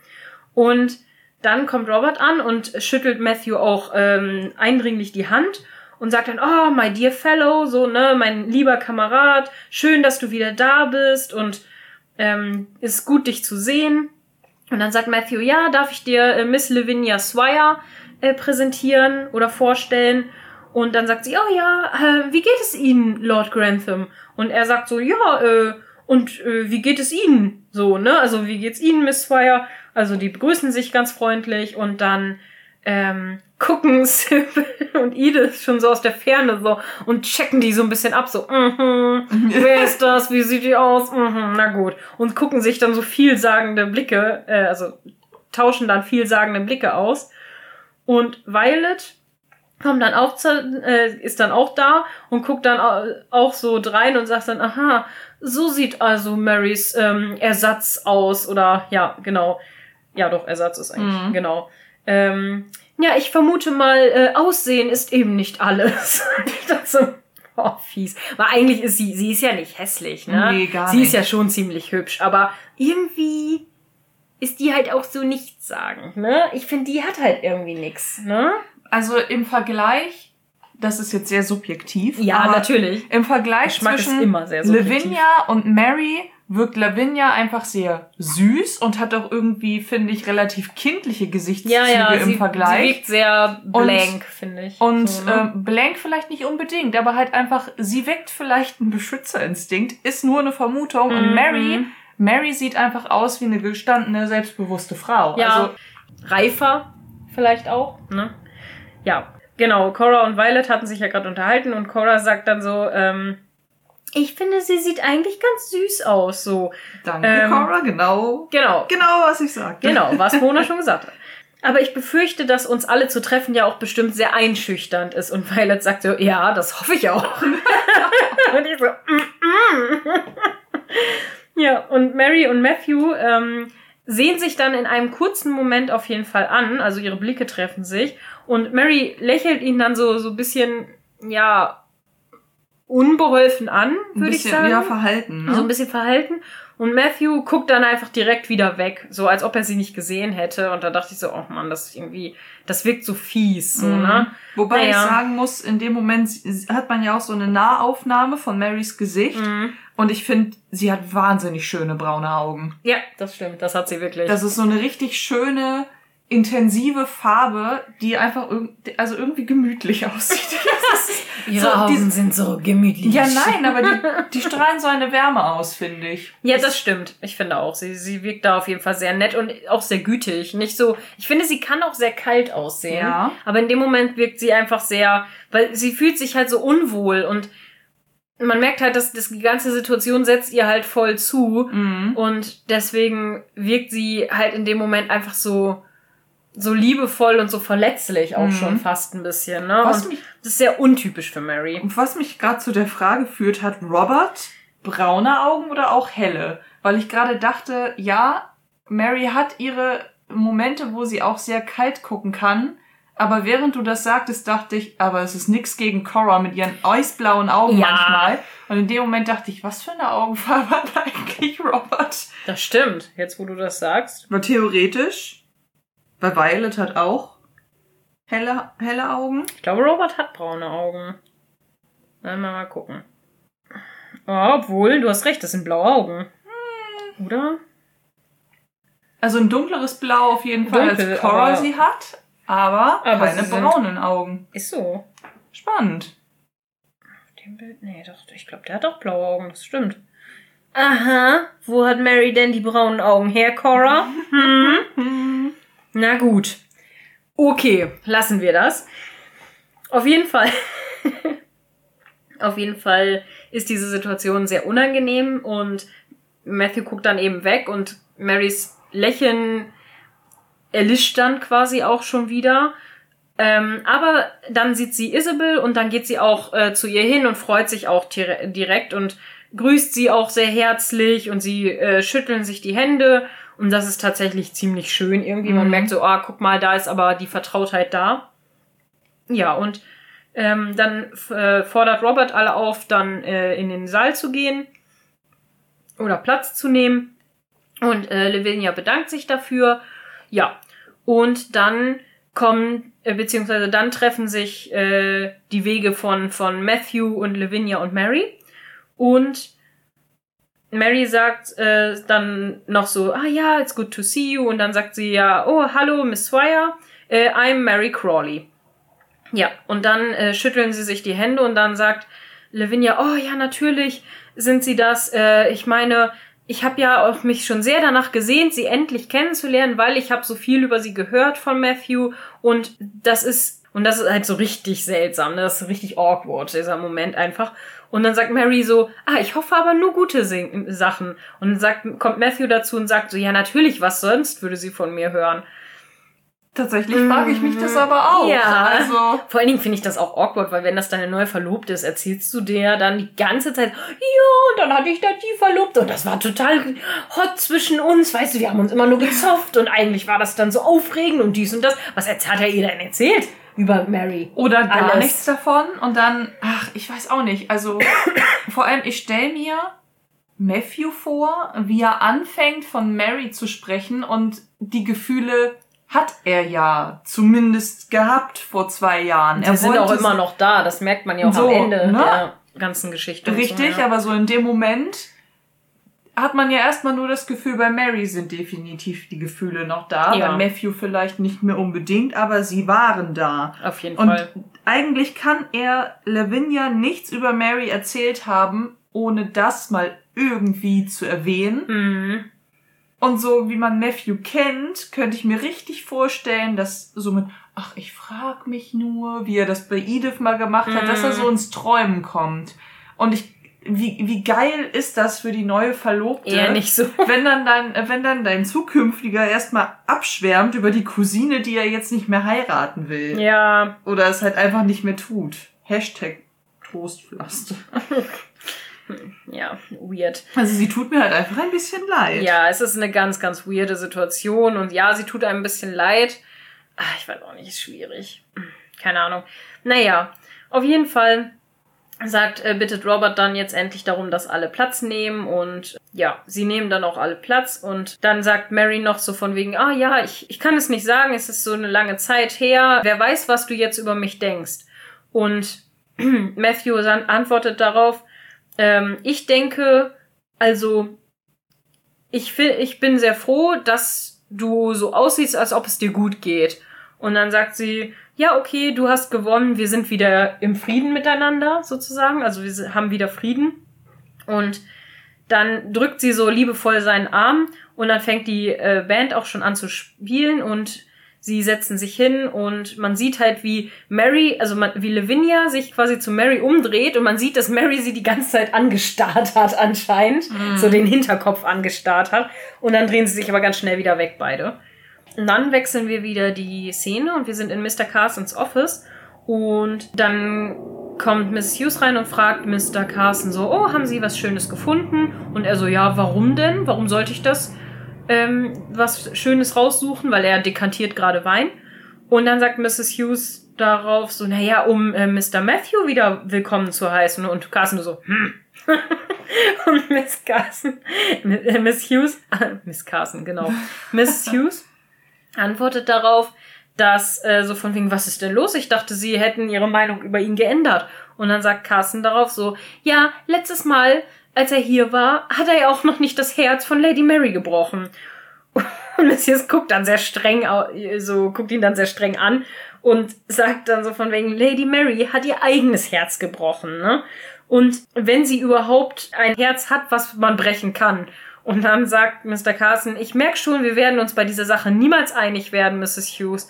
Und Mrs. Hughes sagt so, sie hat ihn abgelehnt, als sie dachte, äh, dass er, dass er nichts mehr hatte und wollte ihn dann zurück, als er wieder der Erbe war. Und dann sagt Mr. Carson, ja, es ist ja durchaus eine Tugend, äh, vorsichtig zu sein. Und dann sagt Miss Hughes, ja, Vorsicht vielleicht, aber Selbstinteresse oder Egoismus eben nicht.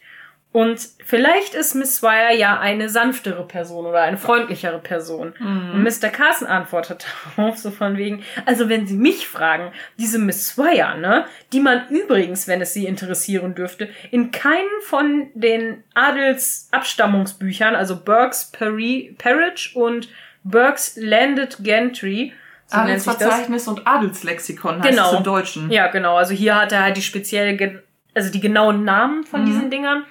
Ähm, aber genau, dieses Abstammungsadelsbuch, Adelsverzeichnis, äh, wo sie nicht zu finden ist, äh, hat wohl eher ein äh, Auge für die Chance entwickelt, ne? Also für die, für, oder für den Grund.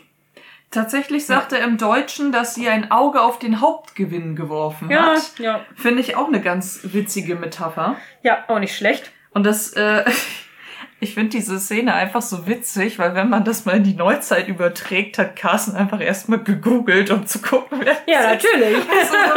und ich stelle mir das gerade vor. Miss Lavinia Swire. Tatsächlich. Mhm, tipp, tipp, tipp, tipp. Tatsächlich habe ich die versucht. Ist nicht im Adelsverzeichnis. Tatsächlich habe ich mal nach dem Adelsverzeichnis und dem Adelslexikon geguckt und wie Isa schon meinte, sind das halt die äh, Abstammungsbücher, wo alle wichtigen Familien der Adelsklasse pro Gebiet verzeichnet sind und ihre Familie taucht da halt einfach nicht auf.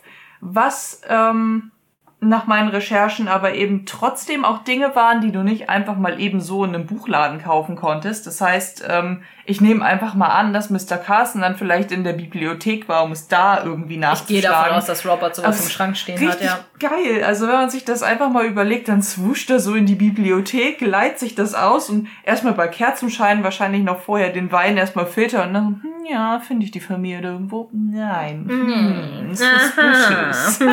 richtig gut, ey. Ja. Mrs. Hughes antwortet darauf so von wegen, das ist wohl nicht snobbisch, oder? So, ne? Also, it's, that's not snobbish, I suppose.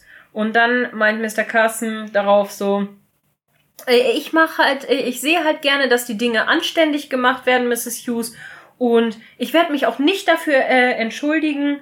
Ähm, und wenn Sie mich jetzt entschuldigen würden, so ne?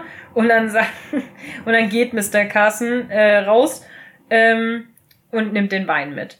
Und das ist halt schon so geil. Und hier finde ich, die Übergänge sind jetzt in den nächsten Szenen ziemlich cool gemacht, Stimmt, weil das ja. immer so ist, weil das Orchester schon spielt, während der Übergang noch. Man hört in der Szene vorher das Orchester schon spielen und dann fadet das so aus und geht in die nächste Szene über und da spielt es dann halt. Ne? Mhm. Das finde ich halt ziemlich cool gemacht. Tatsächlich gibt es auch noch weitere Szenenwechsel, wo man dann sozusagen noch von einer Figur den Hinterkopf sieht mhm. und dann sind wir in der nächsten Szene, wo man von der neuen Figur den Hinterkopf sieht. Ja, auch cool, ne? Ist auch richtig. Also ich finde das schon, die Szenenübergänge sind immer echt gut gemacht bei da unten, muss ja. man sagen. Ja.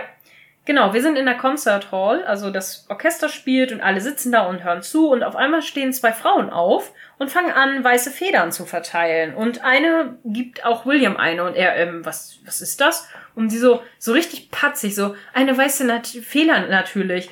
Du, ähm. Feigling. Feigling, ja, genau. So, eine weiße Feder natürlich, du Feigling. Und dann sagt, dreht sich Robert um und sieht das und steht direkt auf, weil William guckt halt auch so richtig, ja, devastated, also so richtig traurig runter. Und Robert steht auf so, äh, äh, hören Sie sofort damit auf. Und William steht dann auch auf, weil natürlich sein Dienstherr, ne, also Robert halt aufgestanden ist, sein Lord halt aufgestanden ist.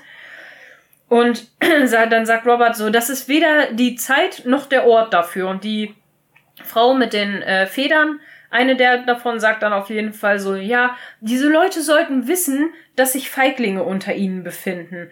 Und dann sagt Robert, würden Sie jetzt sofort den Raum verlassen, ne? Sie sind die Feiglinge hier und nicht Sie. Und Mr. Bates steht auch auf und ist auch sehr wütend tatsächlich. Also man sieht auch so ein bisschen, der ist so, ne, er hat zwar immer noch sein Resting Bates Face, aber er ist äh, schon auch nicht angetan davon, was die da tun.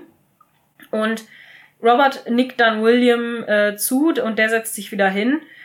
Und ähm, Robert sagt zu dem äh, Orchesterleader so von wegen, ja, machen Sie bitte weiter. Und William fingert dann so ein bisschen an dieser Feder rum, die die Frau ihm gegeben hat. Und beim Rausgehen gibt eine Frau Branson auch noch so eine Feder und der grinst eigentlich nur so selbstgefällig und guckt sie so an. Und dann sagt er, wieso? Ich bin doch in Uniform. Und dann sagt sie, in der falschen. So richtig patzig. Und Branson nimmt das aber alles mit Humor und ich finde es richtig, richtig gut, weil ganz ehrlich, ja. seine Einstellung ist einfach die richtige dazu. Ne? So von ja. wegen, ja, er plant ja halt, also man weiß das jetzt noch nicht, aber er plant ja auch einfach nicht im Krieg zu kämpfen, weil er würde das nicht wollen, weil mhm. er sieht das nicht ein, für ein Klassensystem oder für ein Land zu kämpfen oder zu sterben, das halt ihn unterdrückt oder das halt allgemein eine unterdrückende Herrscherklasse hat sozusagen. Mhm. Und das finde ich auch eigentlich genau richtig. Da hat er auch völlig recht mit, weil warum sollte er da sich dafür töten lassen? Ist ja, schon so. Ich muss noch mal eben äh, zurückschwenken auf die Ansage von Robert, ja. weil vielleicht stehe ich auf dem Schlauch, aber irgendwie habe ich die nicht so richtig kapiert. Also ja, natürlich unterbricht er das Konzert mhm. und ähm, ruft die Frauen da wieder zur Raison, weil mhm. das ist halt einfach mega unhöflich, und was mega die da machen und richtig einfach. unpassend. Ja. Was ich nicht verstanden habe, ist, dass er sie als Feiglinge betitelt. Ja, das verstehe ich auch nicht so ganz. Aber ich finde das, ich glaube, er möchte einfach nur sagen, so, ihr seid doof und jetzt geht weg. Ja, so, also ne? vielleicht auch, jetzt wo ich so drüber nachdenke, so mit, ja, jemanden an den Pranger zu stellen, ist ja. immer leichter als sich selbst dort. Ja, ist ne? so, also, weil sie, sie, die helfen ja auch nicht. Weil im Endeffekt, die sind ja auch nicht da die tun ja ihren Zweck auch nicht, ganz im Gegenteil, sie machen anderen sogar noch ein schlechtes Gewissen. Und ich finde es auch äußerst unverschämt anzunehmen, dass die Leute da sind, weil sie Feiglinge sind. Weil erstens, vielleicht wurden sie nur noch nicht eingezogen ja. und sind, oder vielleicht haben sie sich ja freiwillig gemeldet und wurden halt jetzt noch nicht zum Wehrdienst gerufen. Oder sind sie können nicht gehen. Genau, sie ja. sind ausgemustert. Woher wollen die das denn wissen, ob der, der Mann, der, also ob William jetzt zum Beispiel gesund ist oder nicht? Vielleicht hat er ein Herzleiden. Vielleicht ja. hat er Lungenleiden, was später noch thematisiert wird. Oder, keine Ahnung, hat ein, ein, ein Hinkebein, der sitzt doch da nur. Woher wollen die denn wissen, ob das ein gesunder junger Mann ist, ob der überhaupt wehrtauglich ist. Ja. Also ich finde das unverschämt. Also das ist wirklich unverschämt anzunehmen, dass die da sind, weil sie Feiglinge sind. Ja, das ist richtig. Also es geht halt gar nicht. Deswegen finde ich das auch genau richtig, dass Robert die so zusammenfaltet vor allem an. Ist so. Ja. Also das finde ich auch gut. Wie gesagt, ich habe nur die hm. Beschimpfung der Frauen als Feiglinge nicht so ganz. Ja, fand ich auch komisch, aber ich glaube, das ist so ein. Und du bist doof. Ne? Ja, weil, ne, wie gesagt, also ich weiß gar nicht, ob zu der Zeit sich Frauen freiwillig zum Wehrdienst melden konnten, aber ich glaube nicht. Wenn wir jetzt einfach mal annehmen, dass Höchstenzeit die, als Nurse, ne? Genau, dass die Armeen früher eher noch so mittelalterlich angehaucht waren, da hatten Frauen halt im Kampfgeschehen nichts zu suchen. Mhm. Und daher wird es da wahrscheinlich noch ähnlich sein, dass sie, wie du schon sagtest, eher als Nurse tätig gewesen sind, aber eben selbst keine Waffen in der Hand halten. Ja. Und da ist es eigentlich noch umso unverschämter, dass die da weiße Federn verteilen und so, Alter, spring du mal in den Tod für mich, weil eigentlich ist es nichts anderes. Ja, wir wechseln wieder die Szene und wir sind im Dining Room und ähm, alle dinieren miteinander und William bringt äh, Cora gerade was zu essen und dann sagt Cora daraus so, oh, das war ja schrecklich. William, ich hoffe, du nimmst dir das irgendwie nicht zu sehr zu Herzen oder es hat dich nicht zu sehr gestört und dann sagt William, nee, nee, my ladyship und ja, wir wissen genau, dass es nicht stimmt und dass er sich äh, durchaus das zu Herzen nimmt. Ja, aber er serviert dann weiter und Robert sagt dann, ja, das war, diese Frauen sind wirklich unfreundlich, das ist ja schrecklich. Und dann sagt Edith, und da finde ich auch schon wieder, boah, Edith, du bist schon wieder kacke, ne? Ja. Sie sagt schon wieder, ja, natürlich war das schrecklich, aber naja, wenn Helden ihre Leben dafür geben, jeden Tag, für uns und andere quasi hier, äh, andere gesunde Männer quasi hier zurückbleiben und nichts tun, dann ist das ja schon schlimm und so. Und ich denke so, boah, Alter, erstens, William ist mit im Raum, ne? Der wurde eben schon dafür angefeindet. Jetzt kann Edith auch mal einfach die Schnüss halten, Ja, ne? ist so. Und da einfach mal nichts zu sagen. Davon Äh, mal es- abgesehen macht er ja etwas. Also Ja, er tut macht ja halt, was. er macht halt seinen Job weiter. Ja, und richtig. Das, oh, ja, Edith, ey. Ja. Ja, und dann guckt Robert halt auch schnell einmal zu William und sieht, dass das denen halt auch sehr unangenehm ist. Und ja, naja, Isabel spricht dann aber auf jeden Fall über den Tisch hinweg zu Sybil und sagt dann so, ach so, wo wir gerade dabei sind, Sybil, ich habe gute Neuigkeiten. Es ist eine Stelle frei geworden. Es ist zwar relativ kurz, weil eine quasi ja weggegangen ist, ne, eine Person weggegangen ist, aber Sybil freut sich und dann sagt sie, äh, du müsstest quasi jetzt am Freitag schon fertig sein. Und dann sagt Robert so, ähm, darf ich mal fragen, worum es hier geht? Und Sybil sagt dann, ja, Cousin äh, Isabel hat mir einen Platz in der Nursing-Kurs, also in einem, einem ähm, Krankenschwesterkurs in York besorgt. Und alle gucken sie so richtig an, so, what? Ne, so, was, was passiert hier? Und dann sagt Sybil, ja, ich möchte im Krankenhaus arbeiten. Und Cora sagt darauf, so von wegen, ja, äh, ja, wir müssen auch nicht jetzt darüber reden. Das können wir auch später noch besprechen. Und wirft in dem Moment Isabel einen richtig bösen Oh Blick zu. so Aber richtig so, ich töte Waldfee. dich im Schlaf. Und Isabel guckt schon, guckt schon so mit, Hi. äh, ups. Hm. Genau. Und dann sind wir in einer anderen Szene, und zwar im Courtyard draußen. Und jetzt kommt endlich das Gespräch zwischen Bates und Anna. Und zwar sagt Mr. Bates so, ja, sie ist einfach aufgetaucht im Haus meiner Mutter, nicht lange bevor sie gestorben ist. Und dann so, also, und dann fragt Anna, ja, aber was, was meint, was bedeutet das denn jetzt? Und dann sagt Bates dazu, ich glaube, es bedeutet, dass nach allem ich mich jetzt endlich scheiden lassen kann. Und dann sagt Anna aber, ähm, Mr. Bates, ist das etwa ein Antrag? Und sie weint schon fast, aber sie hat richtig so Tränen in den Augen. Und dann sagt er, naja, also wenn du das so nennen möchtest, aber vielleicht möchtest du ja erstmal anfangen, mich John zu nennen. Und da dachte ich so, stimmt, nach all den Jahren und die sind immer noch nicht in First Name Basis so, ne? Die sind, sprechen sich immer noch mit Nachnamen an. Was eigentlich. Beziehungsweise er sagt ja Anna, aber sie sagt Mr. Bates. Ja, aber oh, was irgendwie auch weird ist, wenn man so überlegt, die hat, die haben sich ja schon mal geküsst. Anna hat Haben ihm, sie nicht. Ähm, nee, haben sie nicht. Haben sie nicht. Aber Anna hat ihm schon vor Jahren dann zu dem Zeitpunkt Mhm. ihre Liebe gestanden. Ja. Die, die wissen ja quasi, was sie füreinander empfinden. Und sie scheinen ja auch irgendwie Pläne zu haben und dann duzen die sich beide erst jetzt? Ja, vielleicht, Also- vielleicht ist es auch ein Kink. Vielleicht ist es ein Fetisch. Vielleicht steht sie drauf, wie Ah. Mr. Bates. Also, weiß ich nicht. Ich meine, überleg mal, hättest du, bevor du und äh, dein Mann heiraten würde, mit, ah ja, ne? Also jetzt kannst du mal anfangen, mich Jascha zu nennen. Ist doch weird. Vor allem dann zu dem Zeitpunkt, ja, war ich nach sieben Jahren Beziehung. Ah ja, weißt du, okay, können wir auch mal du zueinander sagen. Ist wa? so, ey. Oh mein Gott, das wäre so schlimm. Ja. ja, ihr müsst wissen, wir waren sieben Jahre zusammen, als wir dann geheiratet haben. Und inzwischen sind wir drei Jahre verheiratet. Fast vier. Fast vier? Ja, fast vier Jahre. Also ja. Wir sind Hauptsache, schon ich weiß das besser als du. Ich vergesse auch regelmäßig meinen Hochzeitstag. Hm. Aber das ist nicht schlimm, mein Mann tut das auch. Also wir sind da beide sehr unzuverlässig. So, wo waren wir jetzt? Hier. Bei dem, ähm, Genau. Anna darf John sagen. Genau.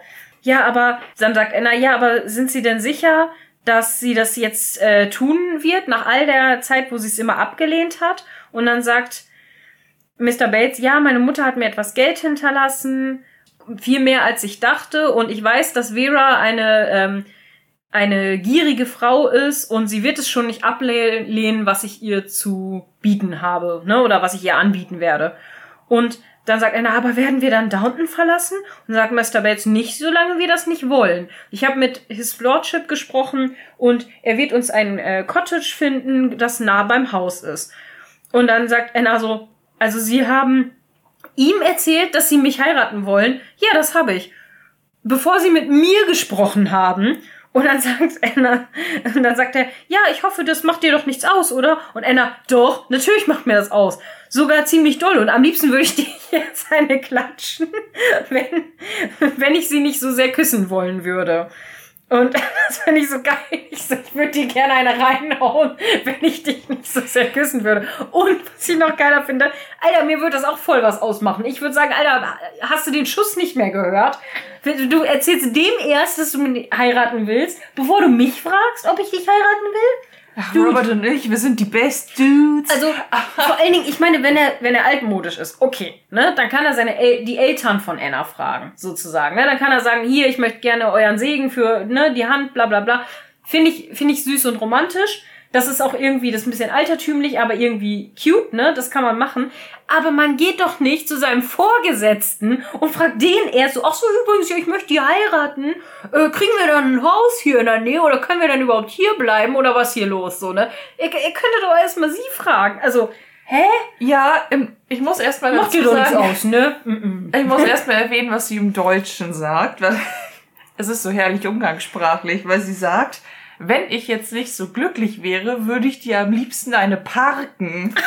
eine verblätten, eine ja, so, ne, parken. Ich würde dir am liebsten eine parken, aber ich eigentlich will ich dich lieber küssen. Das ist einfach einfach geil. Aber ja, ich denke mir halt auch, ey, Risky Bates, Ja, weil sie sehr. kann immer noch Nein sagen und dann hast du das ganze Fass vor Robert ganz umsonst aufgemacht. Jupp. Dass er Robert fragt, überhaupt, finde ich, glaube ich, gar nicht so unangemessen, weil es kann ja auch sein, dass ein Arbeitgeber was dagegen hat, wenn die Servants untereinander also halt eine Beziehung eingehen. Ja, aber dann müssen sie halt kündigen. Das dann ist, ist es halt richtig. so, wenn sie da, aber das würde mich jetzt nicht davon abhalten, zu heiraten. Nee, natürlich nicht. Liebe. Also, Nein, natürlich nicht. ne? Aber ich glaube, das ist dann schon, ne, wenn jetzt Robert sagen würde, boah, pff, ne, wenn ihr das macht und dann mit Familie gründen und so, dann werde ich mich aber ab dem und dem Zeitpunkt eher nach einem Ersatz umgucken müssen, ne? Also das, Ja.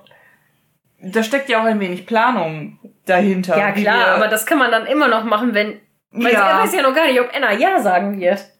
Also es ist wahrscheinlich, aber, ne, er geht krass davon aus, Ja. ja. finde ich schon. Mr. Naja, Bates. Mr. Bates, Äh, sie sind Sie sich sich- ihrer Sache schon äh, sehr sicher. Ja, in der Tat, John. Was geht da ab? Naja. Und dann nimmt Mr. Bates Annas Gesicht aber in die Hände und dann küssen sie sich das erste Mal und Anna steht so auf ihren Zehenspitzen und dann fährt die Kamera so raus und man sieht, wie sie sich küssen von der Ferne. Und es ist irgendwie ein, ein bisschen süß und romantisch und so. Aber ich find's ja lustig, weil hier im Skript steht, Bates cups Annas face with his hands. Also er nimmt die quasi so in, die- in die Hände und nimmt das so. Aber das tut er gar nicht. Weil er greift ihr so in den Nacken. Und ich finde, Moment sieht es aus, als ob er ihr das Genick brechen will langsam. Das sieht so richtig schlimm aus. Und ich muss nicht an die Geschichte mit Bates als Assassine denken. Das ist einfach so schlimm, er greift so langsam in ihren Nacken und ich so, und gleich so, snap, Genick gebrochen. Das, sieht einfach sehr schlimm aus. Ihr müsst euch die Szene echt einfach nochmal angucken. Das- Ich fand's einfach sah es irgendwie komisch aus. Irgendwie ist das auch ganz witzig. Ich habe äh, neulich mit äh, Unicorn geschnackt. Und zwar jetzt über was völlig anderes, nämlich die BBC-Serie von Robin Hood. Und dabei ist mir aufgefallen, unsere Anna spielt da auch mit. Ach, Die cool. spielt in dieser BBC-Serie von Robin Hood mit. Mitunter an der Seite von Richard Armitage, den man als Hm. äh, Thorin Oakshield aus dem Hobbit kennt. Cool, cool. Das ist nice zu wissen. Mhm. Gut. Fun Fact am Rande. Korrekt. Cool. Nächste Szene. Nächste Szene.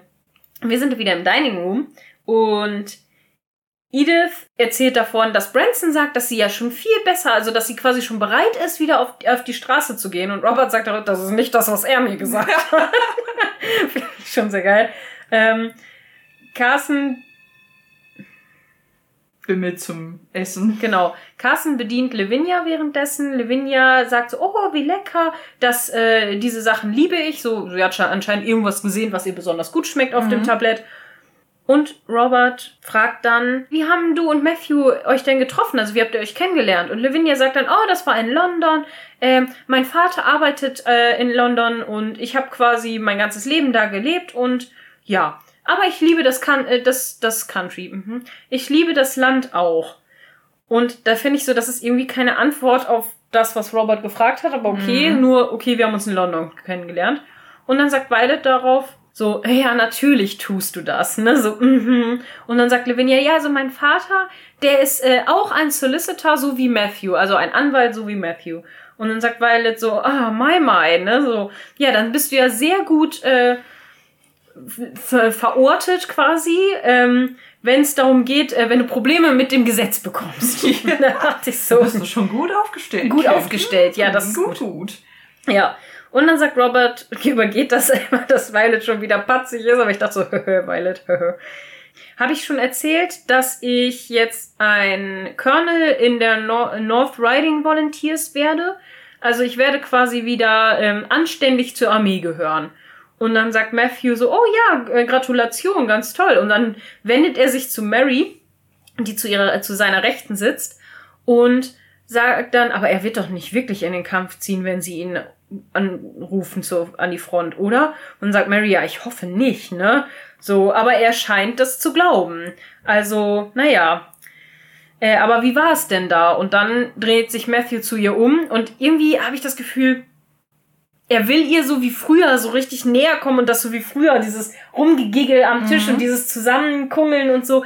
Er, er will diese wieder diese Vertrautheit von früher aufleben lassen, hält sich dann aber zurück Mhm. ist dann auf einmal so reserviert und sagt dann so, ähm, ja, weißt du, ich, ich kann wirklich nicht darüber sprechen. So. Und dann denke ich so, ist, liegt es jetzt daran, dass er merkt, das ist nicht, das ist nicht mehr so zwischen denen und er kann das nicht mehr so, weil es sich denn nicht gehört, so mit ihr umzugehen. Richtig, Oder weil das liegt gerade es nicht angemessen ist. Genau, weil das gerade nicht angemessen ist. Oder liegt es daran, dass er tatsächlich einfach über den Krieg nicht reden möchte, weil das halt für ihn auch traumatisch ist. Also Ja. das wird wahrscheinlich beides mit reinspielen. Mhm. Aber irgendwie hatte ich das Gefühl, es war fast mehr, dass er eigentlich so wie früher so dieses, wieder in dieses alte Muster zurückverfallen wollte und dann gemerkt hat, äh, nee, das kann ich nicht machen, das ist unangemessen. Was übrigens mega seltsam ist, nicht wegen dem Verhalten zwischen den beiden, Mhm. aber was ich merkwürdig fand, ist, dass Lavinia gar nicht neben Matthew sitzt am Tisch. Sondern wieder Mary und Matthew sitzen zusammen ja, und äh, Lavinia, sitzt neben Robert. sitzt zwischen Robert und Violet. Ja. Und da dachte ich so, ha, also Komisch, ne? wenn man eigentlich mal drüber nachdenkt, dass Lavinia als völlig Fremde da reinkommt und Mhm. gerade die ganze Familie kennenlernen soll, dann hätte ich sie doch eigentlich neben ihrem Verlobten gesetzt, Mhm. damit sie im Zweifel noch einen Gesprächspartner hat. Ja, das stimmt. Das würde man heutzutage aus sozialen Gründen so machen. Das war damals aber nicht so, weil Lavinia ist quasi der Ehrengast, so als neues Mitglied der Familie. Und deswegen sitzt sie zu Rechten von Robert. Hm. vom, vom Hausherrn und vom Lord und so. Und deswegen, weil sie der Ehrengast ist, sitzt Aber- er, sitzt sie, weil die Ehrengäste sitzen dann immer beim Lord oder bei der Lady. Ah, okay, weil ich mich da gerade gefragt habe, hat denn dann auch Violet ihren festen Platz? Weil sonst hätte man ja zumindest sagen können, okay, man setzt dann einfach Matthew dann direkt daneben. Ja. Irgendwie so. Ja, gut, also- stimmt, das hätte man eigentlich auch machen können. Ich glaube dann, ja, ja, ist die Frage. Ja, eigentlich müsste Violet, glaube ich, ihren festen Platz haben, ja. Weil Ich glaube, mein, die sitzt immer da, ja. Weil eigentlich muss man ja sagen, dadurch, dass Matthew diesen Moment hat mit, oh, ist es wieder wie früher mit Hm. Mary, aber auch so. Ich meine, die unterhalten sich, ob das nun höflich ist oder nicht. Ja. Aber Lavinia kann diese Situation ja tendenziell beobachten. Ja. Und ich an ihrer Stelle würde mir Sorgen machen. Mhm, ich glaube auch. Ich bin auch nicht ganz sicher, wie viel Matthew wirklich erzählt hat von Mary. Also, Mhm. Naja, das sehen wir ja dann noch in den nächsten Folgen, wie sich das noch entwickeln wird. Mhm. Foreshadowing. Mhm.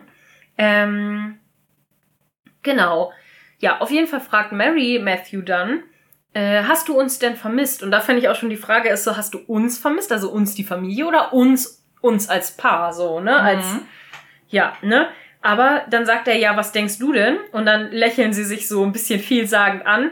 Und dann guckt Matthew aber wieder zu Lavinia und kriecht sich dann quasi wieder so ein bisschen ein. Und dann fragt er Mary aber so von wegen, ja, macht es dir was aus, dass ich Lavinia mitgebracht habe? Und dann sagt Mary, nein, natürlich nicht, ganz im Gegenteil. Ich bin sogar sehr froh. Ich freue mich, dass du, also dich glücklich zu sehen. Und dann sagt Matthew, und was ist mit dir? Bist du glücklich? Und dann sagt Mary, naja, ich, ich denke, ich könnte wieder glücklich sein, wenn das zählt. So. Und dann sagt Matthew darauf so von wegen, ähm, äh, es zählt, wenn du das auch wirklich so meinst, also wenn du das wirklich denkst. Und dann sagt Mary, ja, du wirst der Erste sein, der es erfährt, wenn es soweit ist, sozusagen. Das ist interessant, weil, wenn ich das richtig im Kopf habe, läuft das im Deutschen ein ganz kleines bisschen anders ab. Gut, die kann auch meine schlechten Übersetzungsskills sein, ne? Ja, nicht unbedingt, aber ich meine, wenn ähm, sie halt sagt mit ich, äh, was sagtest du, meinte sie bezüglich ihres Glücks? Sie sagt, äh, also sie sagt im Englischen, I think I'm about to be happy. Does that count? So, ne? Ah ja, genau, weil im, im Deutschen sagt sie dann nämlich, ja, äh, ich werde es womöglich bald wieder sein. Genau, wenn ich das könnte zählt. wieder glücklich sein, wenn das zählt. Bald wieder glücklich sein, wenn das zählt. Genau, nur weil du das bald nicht gesagt hast, Ja. dachte ich mit, ich könnte es wieder sein, das klang vager. Mhm. Und deswegen dachte ich, also sie spielt da ja schon auf den, äh, wie hieß er jetzt noch? Richard Carlyle. Auf den Richard Carlyle an, würde ich jetzt einfach mal annehmen. Ja, natürlich schon. Und ähm, schiebt den halt so ein bisschen vor, Ja. aber tja, und ich habe mich dann gefragt, ob Matthews Einwand mit, wenn du es dann auch wirklich so meinst, nicht eine Mhm. doppelte Ebene hat. Ja, genau. Ne? Wenn du es So. ne, wenn du es denn dann auch durchziehst. Ne? Richtig. Ja, ja. Ja, das Nicht war jetzt so wahrscheinlich, genau, das war jetzt wahrscheinlich auch so ein bisschen mein, ähm, ja, meinen schlechten Übersetzungsskills geschuldet. Sie hat sehr gute Übersetzungsskills. Ich gebe mir Mühe. Das ist alles. Ihr müsst wissen, ich übersetze das hier alles so aus dem Stand, immer aus dem Skript. Das Und ich, ich habe keine, also ich habe selten, dass ich das mal irgendwie nochmal einspreche oder so, weil ja, ja. Also, so. ne, Das hier. Props an mich. Ich wollte ich wollte es ja auch nur prüfen, weil bei Petmore hatten wir das ja mit Mrs. Bird, dass sie Stimmt, da wirklich ja. im Deutschen sagt, ach, das kriegen wir schon hin. Wir, Wir zwei zwei Hübschen. Das war so geil. Das war im Deutschen echt viel Ey, geiler. das, vor allem, wenn sie da auch diese Sonnenbrille trägt, das kommt einfach so ja, sie ist einfach so cool. Sie ist einfach so, mm, Padmo out. Mm. Davon muss ich eigentlich auch noch mal einen Screenshot machen. Ja, bitte. okay, genau. Und die beiden lächeln sich auf jeden Fall an, so dass das Letzte, was man in der Szene sieht, aber man sieht, dass Mary offensichtlich nur so tut. Mhm. Also bei ihr wirkt's halt sehr unehrlich tatsächlich. Ja. Wir wechseln die Szene und wir sind in der Servants Hall und dann kommt, also Ethel sitzt am Tisch und liest ein Magazin und Daisy kommt rein und fragt, oh, was liest du denn da? Und dann sagt Ethel, äh, die Photoplay ähm, über Marble Normand, also das scheint eine Schauspielerin zu sein. Ähm, sie war nichts, als sie angefangen hat und ihr Vater war ein Zimmermann und sie hatten quasi nichts, als sie jung war oder aufgewachsen ist und sie hatten gar kein Geld und jetzt ist sie ein scheinender Filmstar, also ein berühmter Filmstar. Und dann sagt O'Brien so, äh, äh, Ethel, ich habe da eine Nachricht für dich von ihrer Ladyschaft. Du sollst sofort zu ihr hochgehen. Und Ethel, hä, was? Wohin soll ich gehen? Und dann so, ja, nach oben in den Drawing Room natürlich. Da, sie sind gerade alle im Drawing Room. Und die, äh, hä, und was habe ich jetzt schon wieder falsch gemacht, so ungefähr? Und O'Brien, nichts, ganz im Gegenteil. Ähm, sie ist sehr äh, glücklich damit, wie du dich machst und du sollst mal hochgehen und sie möchte dir danken. Und sie so, ach ja, jetzt? Und sie ist halt so richtig ungläubig, aber dann sagt O'Brien so richtig vehement und sie verzieht halt auch keine Miene, ne? Sie lacht Mhm. nicht, die verzieht keine Miene und sagt, ja, jetzt. Sie hat nach dir gefragt. Möchtest du sie etwa noch lange erwarten lassen? Und dann rennt Ethel ganz schnell hoch und lässt ihr Magazin auch so fallen und, und läuft dann nach oben. Und all, als sie dann weg ist, fangen alle an zu lachen und lachen sie halt voll auf, während Ethel halt so aufgeregt die Treppe hochrennt.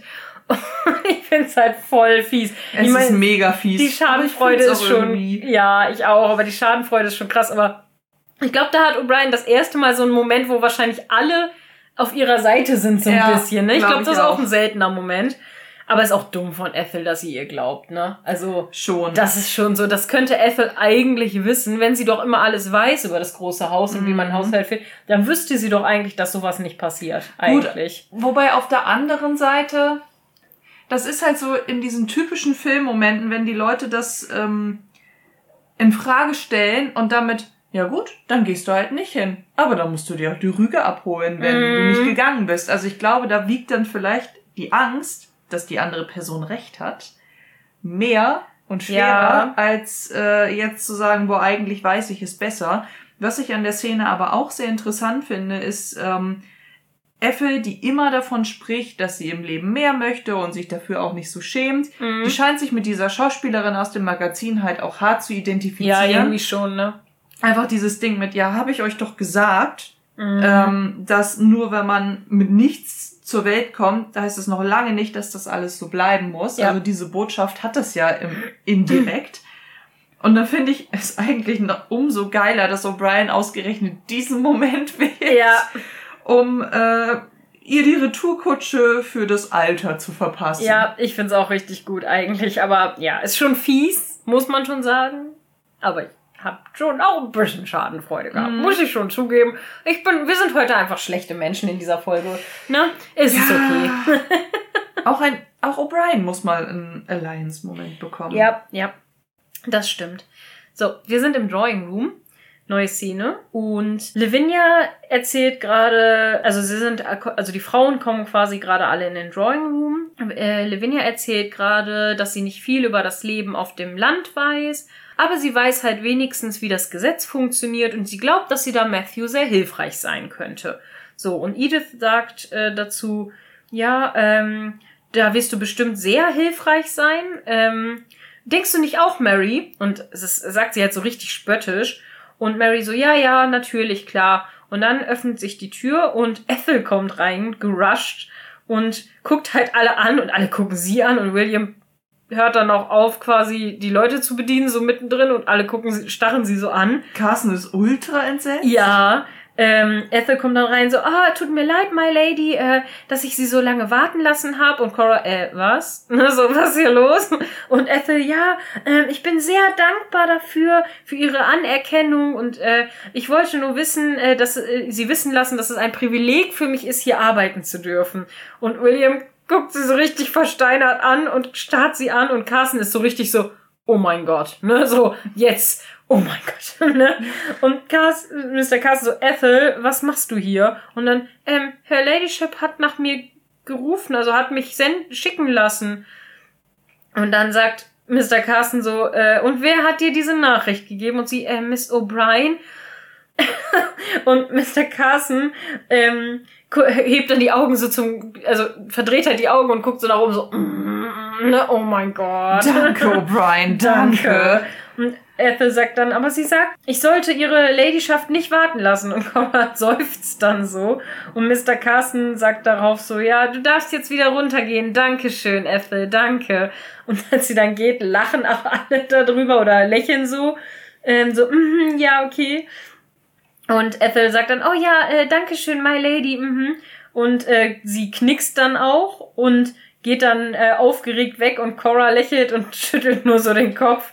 Und äh, Violet antwortet auch lachend darauf, so von wegen, ja, ha, Mensch, wir dachten, entweder ist sie äh, geistesgestört oder arbeitet für die Russen. also ist ein russischer Spion oder so. Ich muss sagen, ich finde mehrere Dinge ähm, bemerkenswert, im Sinne von anzumerken, Mhm. in, dieser Szene. Zum einen, Edith. Ja, meine Fresse. das stimmt.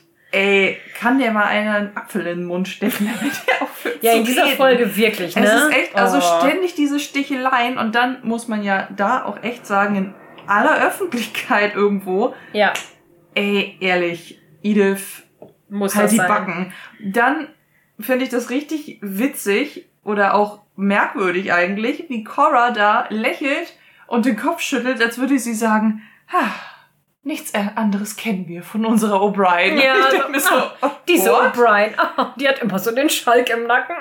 also- irgendwie so, ah ja, just servants things. Ist okay. Just don't think. so, ja, aber irgendwo, äh, also dass das halt auch keine Konsequenzen hat, weil ich, Ja. irgendwo denke ich mir, ey, in jedem anderen Haushalt hätte sich O'Brien wahrscheinlich heftig was anhören dürfen, so mit, ey, wie kommst du dazu, die, den Neuzugang zu uns nach oben zu schicken, Mhm. was halt, weil das, es hat ja auch einfach etwas mit Repräsentation zu tun. Und Ja. wenn halt diese ähm, Mitarbeitenden oben nichts zu suchen haben, wenn, vor allem dann nicht, wenn Gäste da sind, Ja. dann wirft es ein sehr seltsames Licht auf das Haus, Ja, wenn das eben doch passiert. Völlig egal, ob jetzt durch eine Finte, ein Trick oder nicht. ja. So cool es auch ausgetüftelt ist, O'Brien. Ja, ja. Sarah, ich fühl's.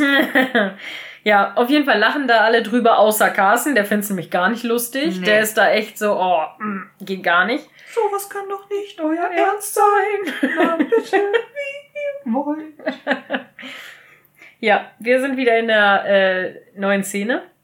Also wir wechseln die Szene und diesmal sind wir in der Vorhalle von Downton und ähm, Mr. Carson wartet draußen mit Lavinia und äh, Mary eskortiert Matthew nach draußen. Also die gehen dann zusammen raus und unterhalten sich.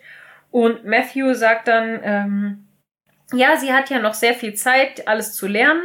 Und äh, Robert ähm, wird, ähm, wird ja noch in viele Jahre hier der Herr sein und Lavinia wird quasi ihr einen größeren Teil ihres Lebens eine die Frau eines Anwalts sein, als dass sie eine Herzogin oder Countess sein wird, ne? Was eigentlich schon eine, eine steile These ist, ne? Weil sie hat noch viel Zeit zu lernen. Wie denn? Ihr habt nicht geheiratet, du ziehst wieder in den Krieg, Hm. könntest jederzeit sterben und Ja. wenn du dort sterben würdest, dann wärt ihr nicht verheiratet. Also hätte Robert überhaupt gar keine Veranlassung, sich irgendwie um Lavinia zu kümmern. Nee, aber er geht ja jetzt wahrscheinlich auch auf das Ja, Danach ein, ne? Genau. aber Genau, genau. Genau, und dann sagt er, sie wird deutlich länger die Frau eines Anwalts sein als eine Countess. Ja. Und dann, wenn ich es quasi durch den Krieg in einem Stück schaffe. So, das sagt er dann noch. Mhm. Und dann sagt Mary darauf so, ja, natürlich wirst du das. Denk bitte, äh, denk nicht mal daran, dass es anders sein könnte. Wie lange wirst du denn im Dorf bleiben? Und sagt Matthew, naja, nur noch morgen. Ich nehme den 6 Uhr Clock, äh, 6 Uhr Clock, genau, mhm, genau. Ich nehme den 6 Uhr Zug am äh, Donnerstag. Und sie so, und dann bist du wieder in Frankreich. Und dann sagt Matthew, ja, wo auch immer ich hingehe, ich freue mich, dass wir wieder Freunde sind.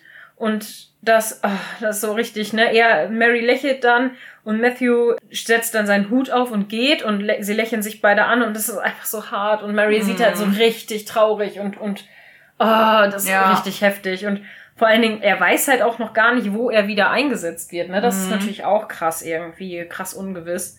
Und dann wechseln wir wieder die Szene in die Servants Hall und ja, Ethel ähm, ist da unten und ist ein bisschen angepisst und sagt so, ja, ich verstehe immer noch nicht, was daran so lustig gewesen soll, sein sollte, mich quasi wie ein Dummkopf dastehen zu lassen, wenn ihr nicht mal dabei wart, um euch daran zu ergötzen, sozusagen.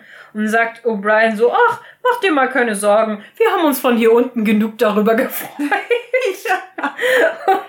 und dann kommt Carson, äh, Mr. Carson rein und sagt, Miss O'Brien, ähm, Ihre Ladyschaft hat mich darum gebeten, diesen Vorfall nicht weiter nachzugehen. Also bitte veranlassen Sie mich nicht dazu, dem zuwider, äh, zuwider zu handeln. Ne? Also dem zu, ja. ja, doch. Bitte veranlassen Sie mich nicht dazu, dem zuwider zu handeln.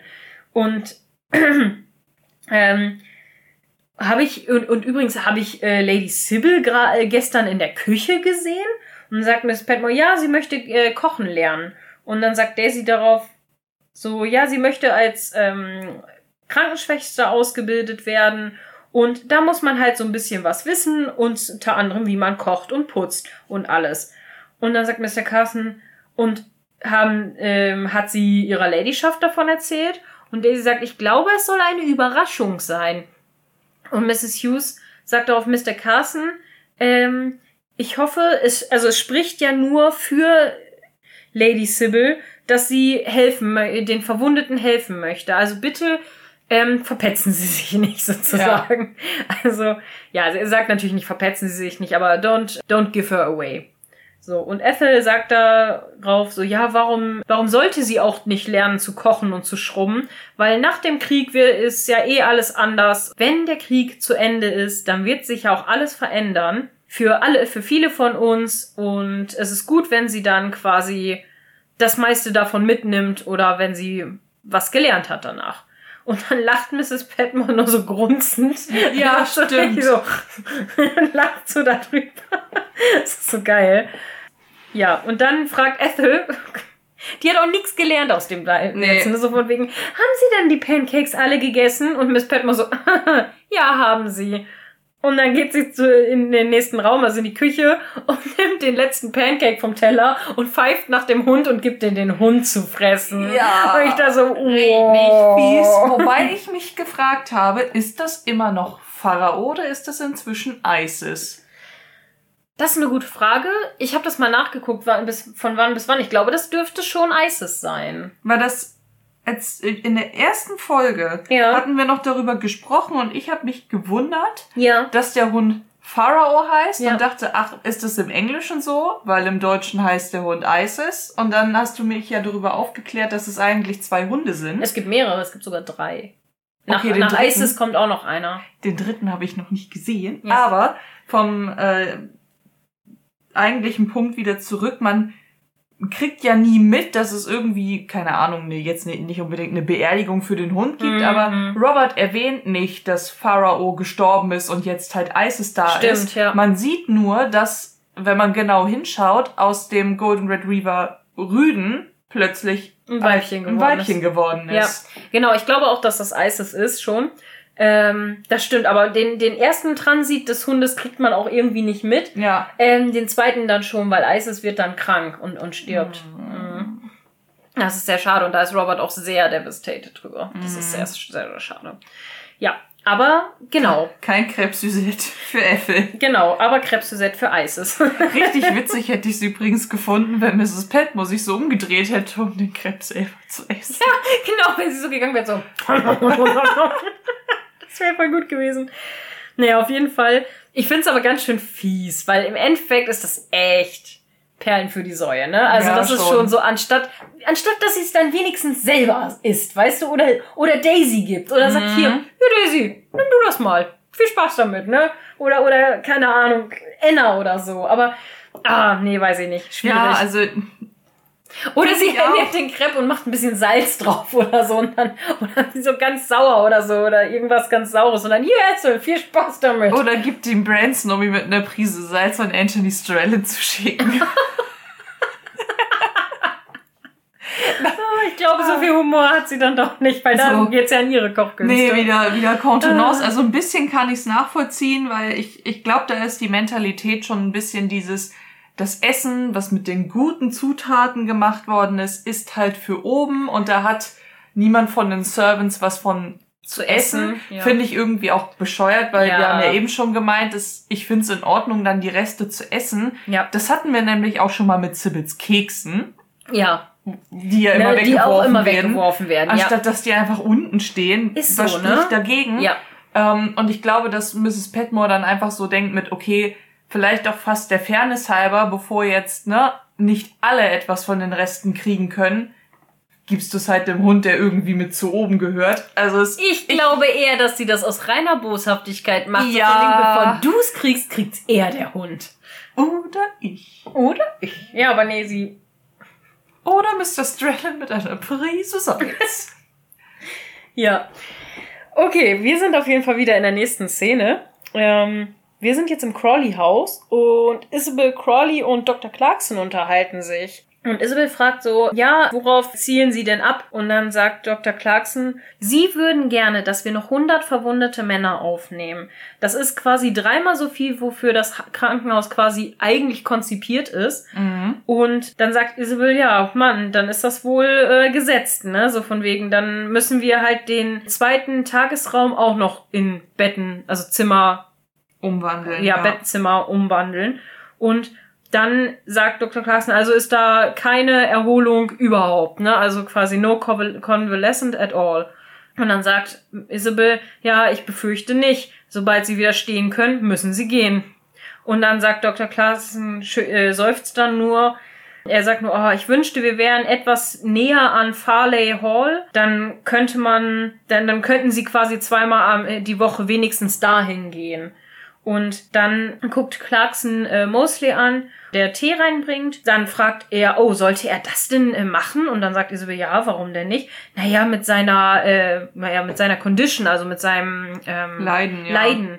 Und dann meint Isabel, welches Leiden denn? Ja, mit seinen Lungen. Äh, Lady Grantham hat mir gesagt, dass, also Old Lady Grantham hat mir gesagt, dass er Probleme mit seiner Lunge hat. Und dann sagt Isabel darauf, ja, aber was gen hat, genau hat sie denn gesagt? Sie wollte, dass ich dem Kriegsbüro schreibe. Sie war sehr ängstlich darüber, äh, oder sie, sie war sehr aufgeregt darüber, ähm, dass man ihm die Erniedrigung ähm, ersparen könnte, quasi abgelegt zu werden aus medizinischen Gründen. Mhm. Und dann sagt Isabel darauf, für wen sollten Sie noch da sich einsetzen? Oder Sie, also wen sollten Sie noch beschützen? Und dann sagt er William Mason, den Footman vom großen Haus. Er hat eine schlechte ähm, Hautkrankheit äh, oder eine Haut ähm, Umstand. Ja, Umstand ist auch das falsche. Ähm, Ja, so ein Leiden Hautausschlag, auch ein. Genau, er hat ein schlimmes Hautleiden ähm, anscheinend und er hasst es, äh, dass Menschen oder er würde das nicht wollen, dass Menschen das wissen und deswegen ähm, möchte sie ihm quasi die äh, die anstrengende oder die die ähm, die Untersuchung ersparen. Und dann sagt Isabel darauf so, ja, ja, ich bin mir sicher, dass sie das wollte. Mhm, ne? Und dann wechseln wir wieder die Szene in die Küche und ja, Sybil rührt in einem äh, Topf auf dem Herd und Miss Petmore guckt dann so über ihre Schulter und verzieht so das Gesicht und dann fragt sie auch so, was im Wunderland, ne, also wie im Wunderland nennen sie das bitte? Ne, so finde ich sehr geil, so dieses so, what in Wonderland do you call that?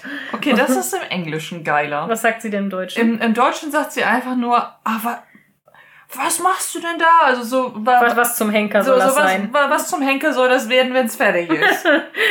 Und Ja. holt sich dann selbst noch wieder auf den Teppich zurück, Ja. weil sie dann ja bemerkt, okay, Dass das ihre Vorgesetzte ist. eigentlich rede ich hier gerade mit der Tochter meiner Chefs. Ja. Ups. Ja, sie sieht dann auf jeden Fall, wie, äh, wie ängstlich Sybil auch aussieht und rudert dann wieder so zurück und dann sagt Mrs. Petmore so, ja, ich meine, naja, also ich verstehe nicht ganz, was sie da versuchen zu tun, my lady. Und dann sagt Sy- Sybil, schüttelt nur den Kopf so, ähm, äh, ich weiß auch nicht.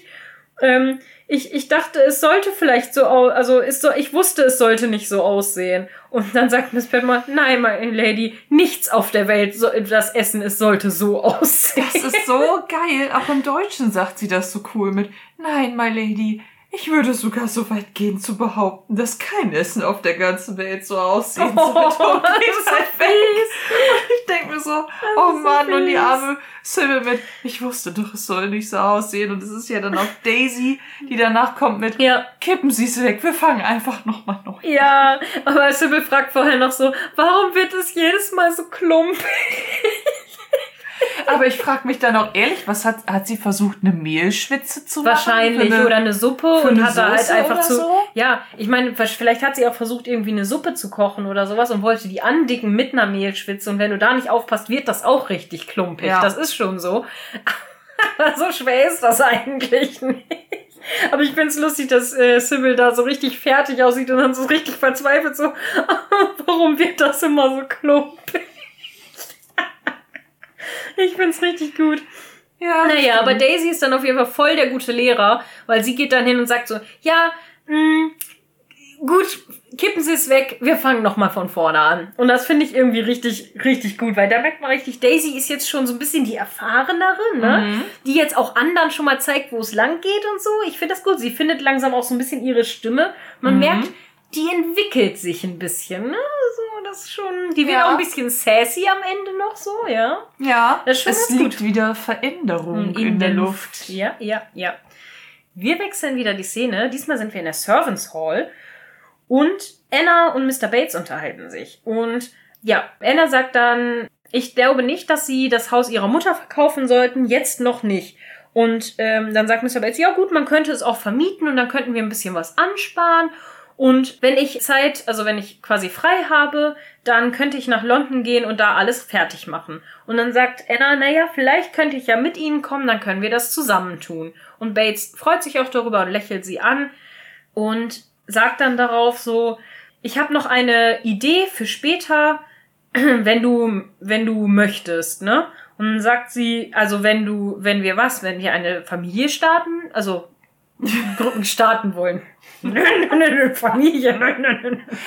Ich muss doch echt sagen, eine Das ist irgendwie- es ist halt irgendwie süß, aber auch so ein bisschen dieses, also für den Fall, dass wir Sex haben. Also ich weiß ja nicht, skandalös. süß. Genau. Also, wenn Sie, wenn Sie möchten, also für den Fall, dass wir eine Familie gründen wollen und Mr. Bates guckt dann auch äh, sehr, ähm, ja, wie soll man sagen, so aufgeheitert oder ähm, ja, er he brightens up, sagt man so schön, ne?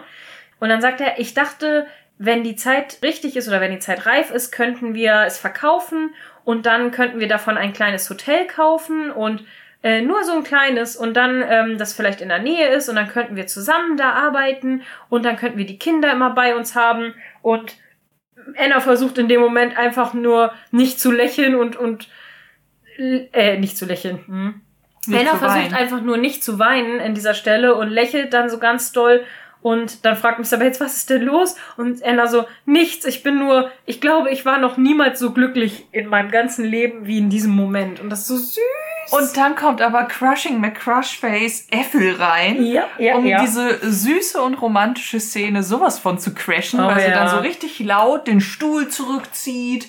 Ihr, keine Ahnung, ich glaube, sie hat schon wieder ein Magazin oder sowas ja, sie dabei. hat irgendwas in der Hand und schmeißt es auf den Tisch so schmeißt richtig es auf laut. den Tisch, sch- so rückt ran und hast so dieses, hm, lächelt noch so richtig blöd Ja. und fängt dann an, in diesem Magazin zu blättern und denkst dir, wow, Frau, merkst du nicht, dass die beiden da gerade ungestört sein wollen? Ja, es ist richtig unangemessen einfach.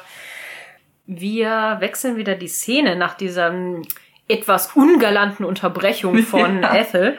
Ähm, wir sind jetzt im Crawley-Haus und Matthew geht quasi aus dem ähm, aus ja aus dem Tor von seinem Haus raus und sieht eine junge äh, Maid, die einem Milch mit dem Milchmann flirtet und er nimmt dann einen also er sieht halt quasi diese junge romantische Zweisamkeit und dann nimmt er einen tiefen Atemzug nochmal quasi von der Landluft und geht dann in Richtung ähm, Bahnhof.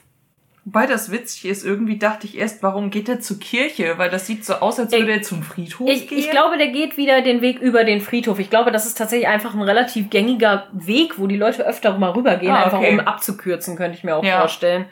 Ja, dann wechseln wir die Szene zum Bahnhof.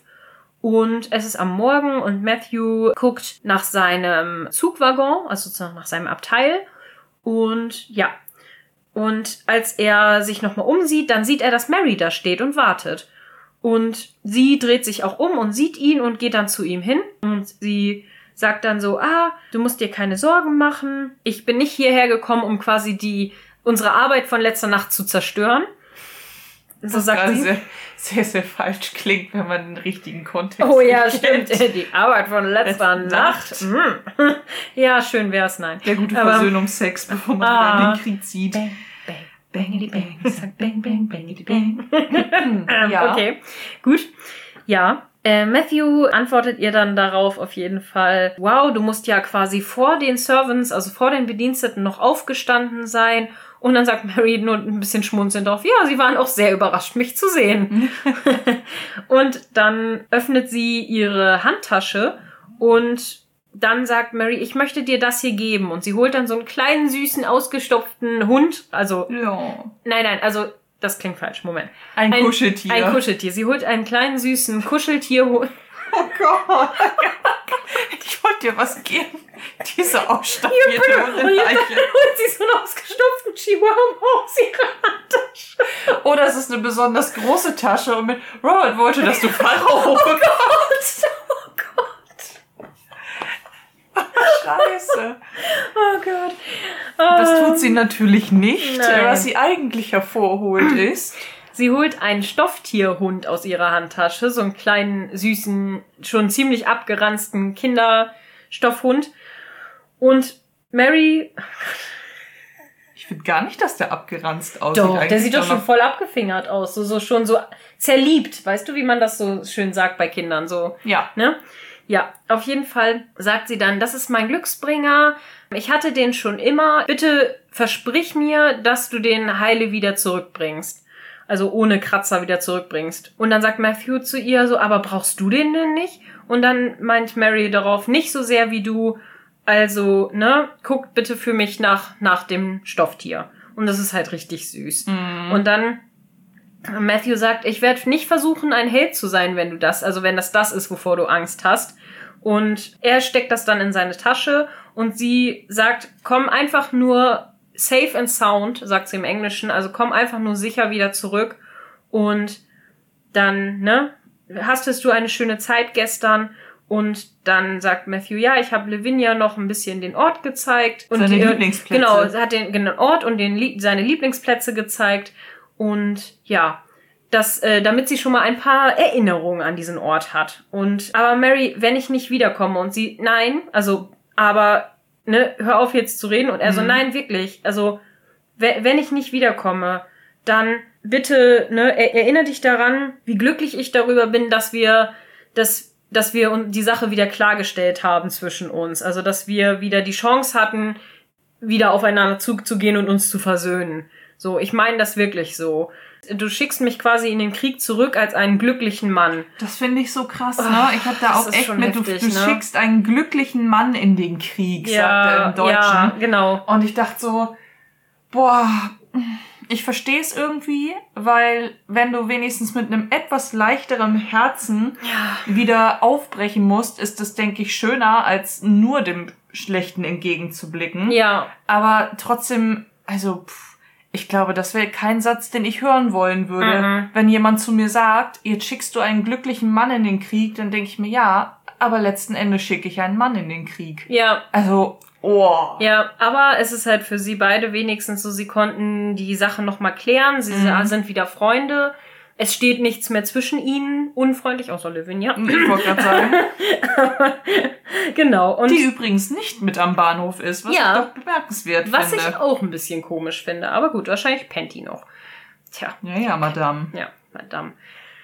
Naja, Mary lächelt auf jeden Fall dann und Matthew steigt dann in den Zug und pausiert noch kurz und dann sagt er zu ihr, "Mö- würdest du was für mich tun? Also würdest du für mich nach meiner Mutter gucken, äh, wenn irgendwas passiert? Also würdest du dich um sie kümmern? Und dann sagt Mary, ja, natürlich würde ich das, aber das wird es schon nicht. Und er so, ja, und Lavinia, sie ist sehr jung, sie wird schon wen anders finden, aber ich, also ich hoffe, dass sie das tut, aber naja, wie auch immer, Bis bi- sie es bis dann sie tut. es dann tut. Genau. Und ehrlich gesagt muss ich sagen, ich finde diese Bitte etwas komisch. Mhm. Weil, ey, ich finde es ein bisschen unpassend. Ich verstehe, was er meint, dass er natürlich nicht möchte, dass sie irgendwie da alleine dasteht oder so, so traurig, weil sie wird ja dann auch in Trauer sein mit Sicherheit und so weiter und so fort. Aber ich finde es sehr unpassend, seine Ex-Verlobte sozusagen oder seine Fast-Verlobte, mit der er lange angebändelt hat und mit der er viel hin und her und viel Shishi war, so, ne? Dass er die darum bittet mit, kümmere dich mal jetzt um meine Verlobte. Ne, die ist ja so süß und so unschuldig, hier kannst dich mal drum kümmern. Ja. Denke ich so, boah. Vor allem ey, die Frau ist ja also- nun auch, die, die ist ja keine Weise. Die hat doch auch noch ihren Vater, der Ja. ja anscheinend nicht im Krieg dient, denn das Ja. hat sie nicht erzählt. Deswegen kann man eigentlich davon ausgehen, würde Matthew jetzt im Krieg fallen, Ja, dann hätte Lavinia jemanden. Nämlich ihren Ja. Vater, der sie auffangen kann. Die hat ja vielleicht so, auch noch dann den Rest sie- der Familie. dann hätte sie wahrscheinlich wie Mary ganz am Anfang von Staffel 1 Ja. ihre angemessene Trauerphase Ja. über den Verlobten und danach würde das Leben weitergehen. Wobei Exakt. man ja auch nicht weiß, nur weil diese Verlobungsabsicht jetzt äh, in der Familie bekannt ist, haben die das in der Zeitung angekündigt, also haben sie es schon offiziell gemacht. Das war ja so eine Diskussion in der ersten Staffel, wo Mary ja noch meinte, boah, jetzt so schwarz tragen und in Trauer, Ja, es war ja gar genau. nicht offiziell. In der Familie ja schon. Ja. Ich frage mich, wie das hier zwischen Matthew und Lavinia eigentlich geklärt ist. Naja, bei denen ist es ja jetzt gesellschaftlich gerade ganz offen, offensichtlich. Das stimmt. Weil er, ist, er hat sie ja ganz klar als seine Verlobte vorgestellt. Das stimmt. Also müsste sie auch auf jeden Fall die Trauerzeit der Verlobten so einhalten, Ja. wie es sich gehört. Aber ich finde es halt Ja. auch seltsam. Es ist eine merkwürdige Bitte, finde ich. Ja, ich auch. Und ähm, ich finde es eben auch ein bisschen, also schade für ihn eigentlich, dass Lavinia ihn nicht zum Bahnhof begleitet. Weil ich meine, ja, immerhin, ich glaube, der wollte das wahrscheinlich auch nicht. Ich glaube, er würde aber- nicht wollen.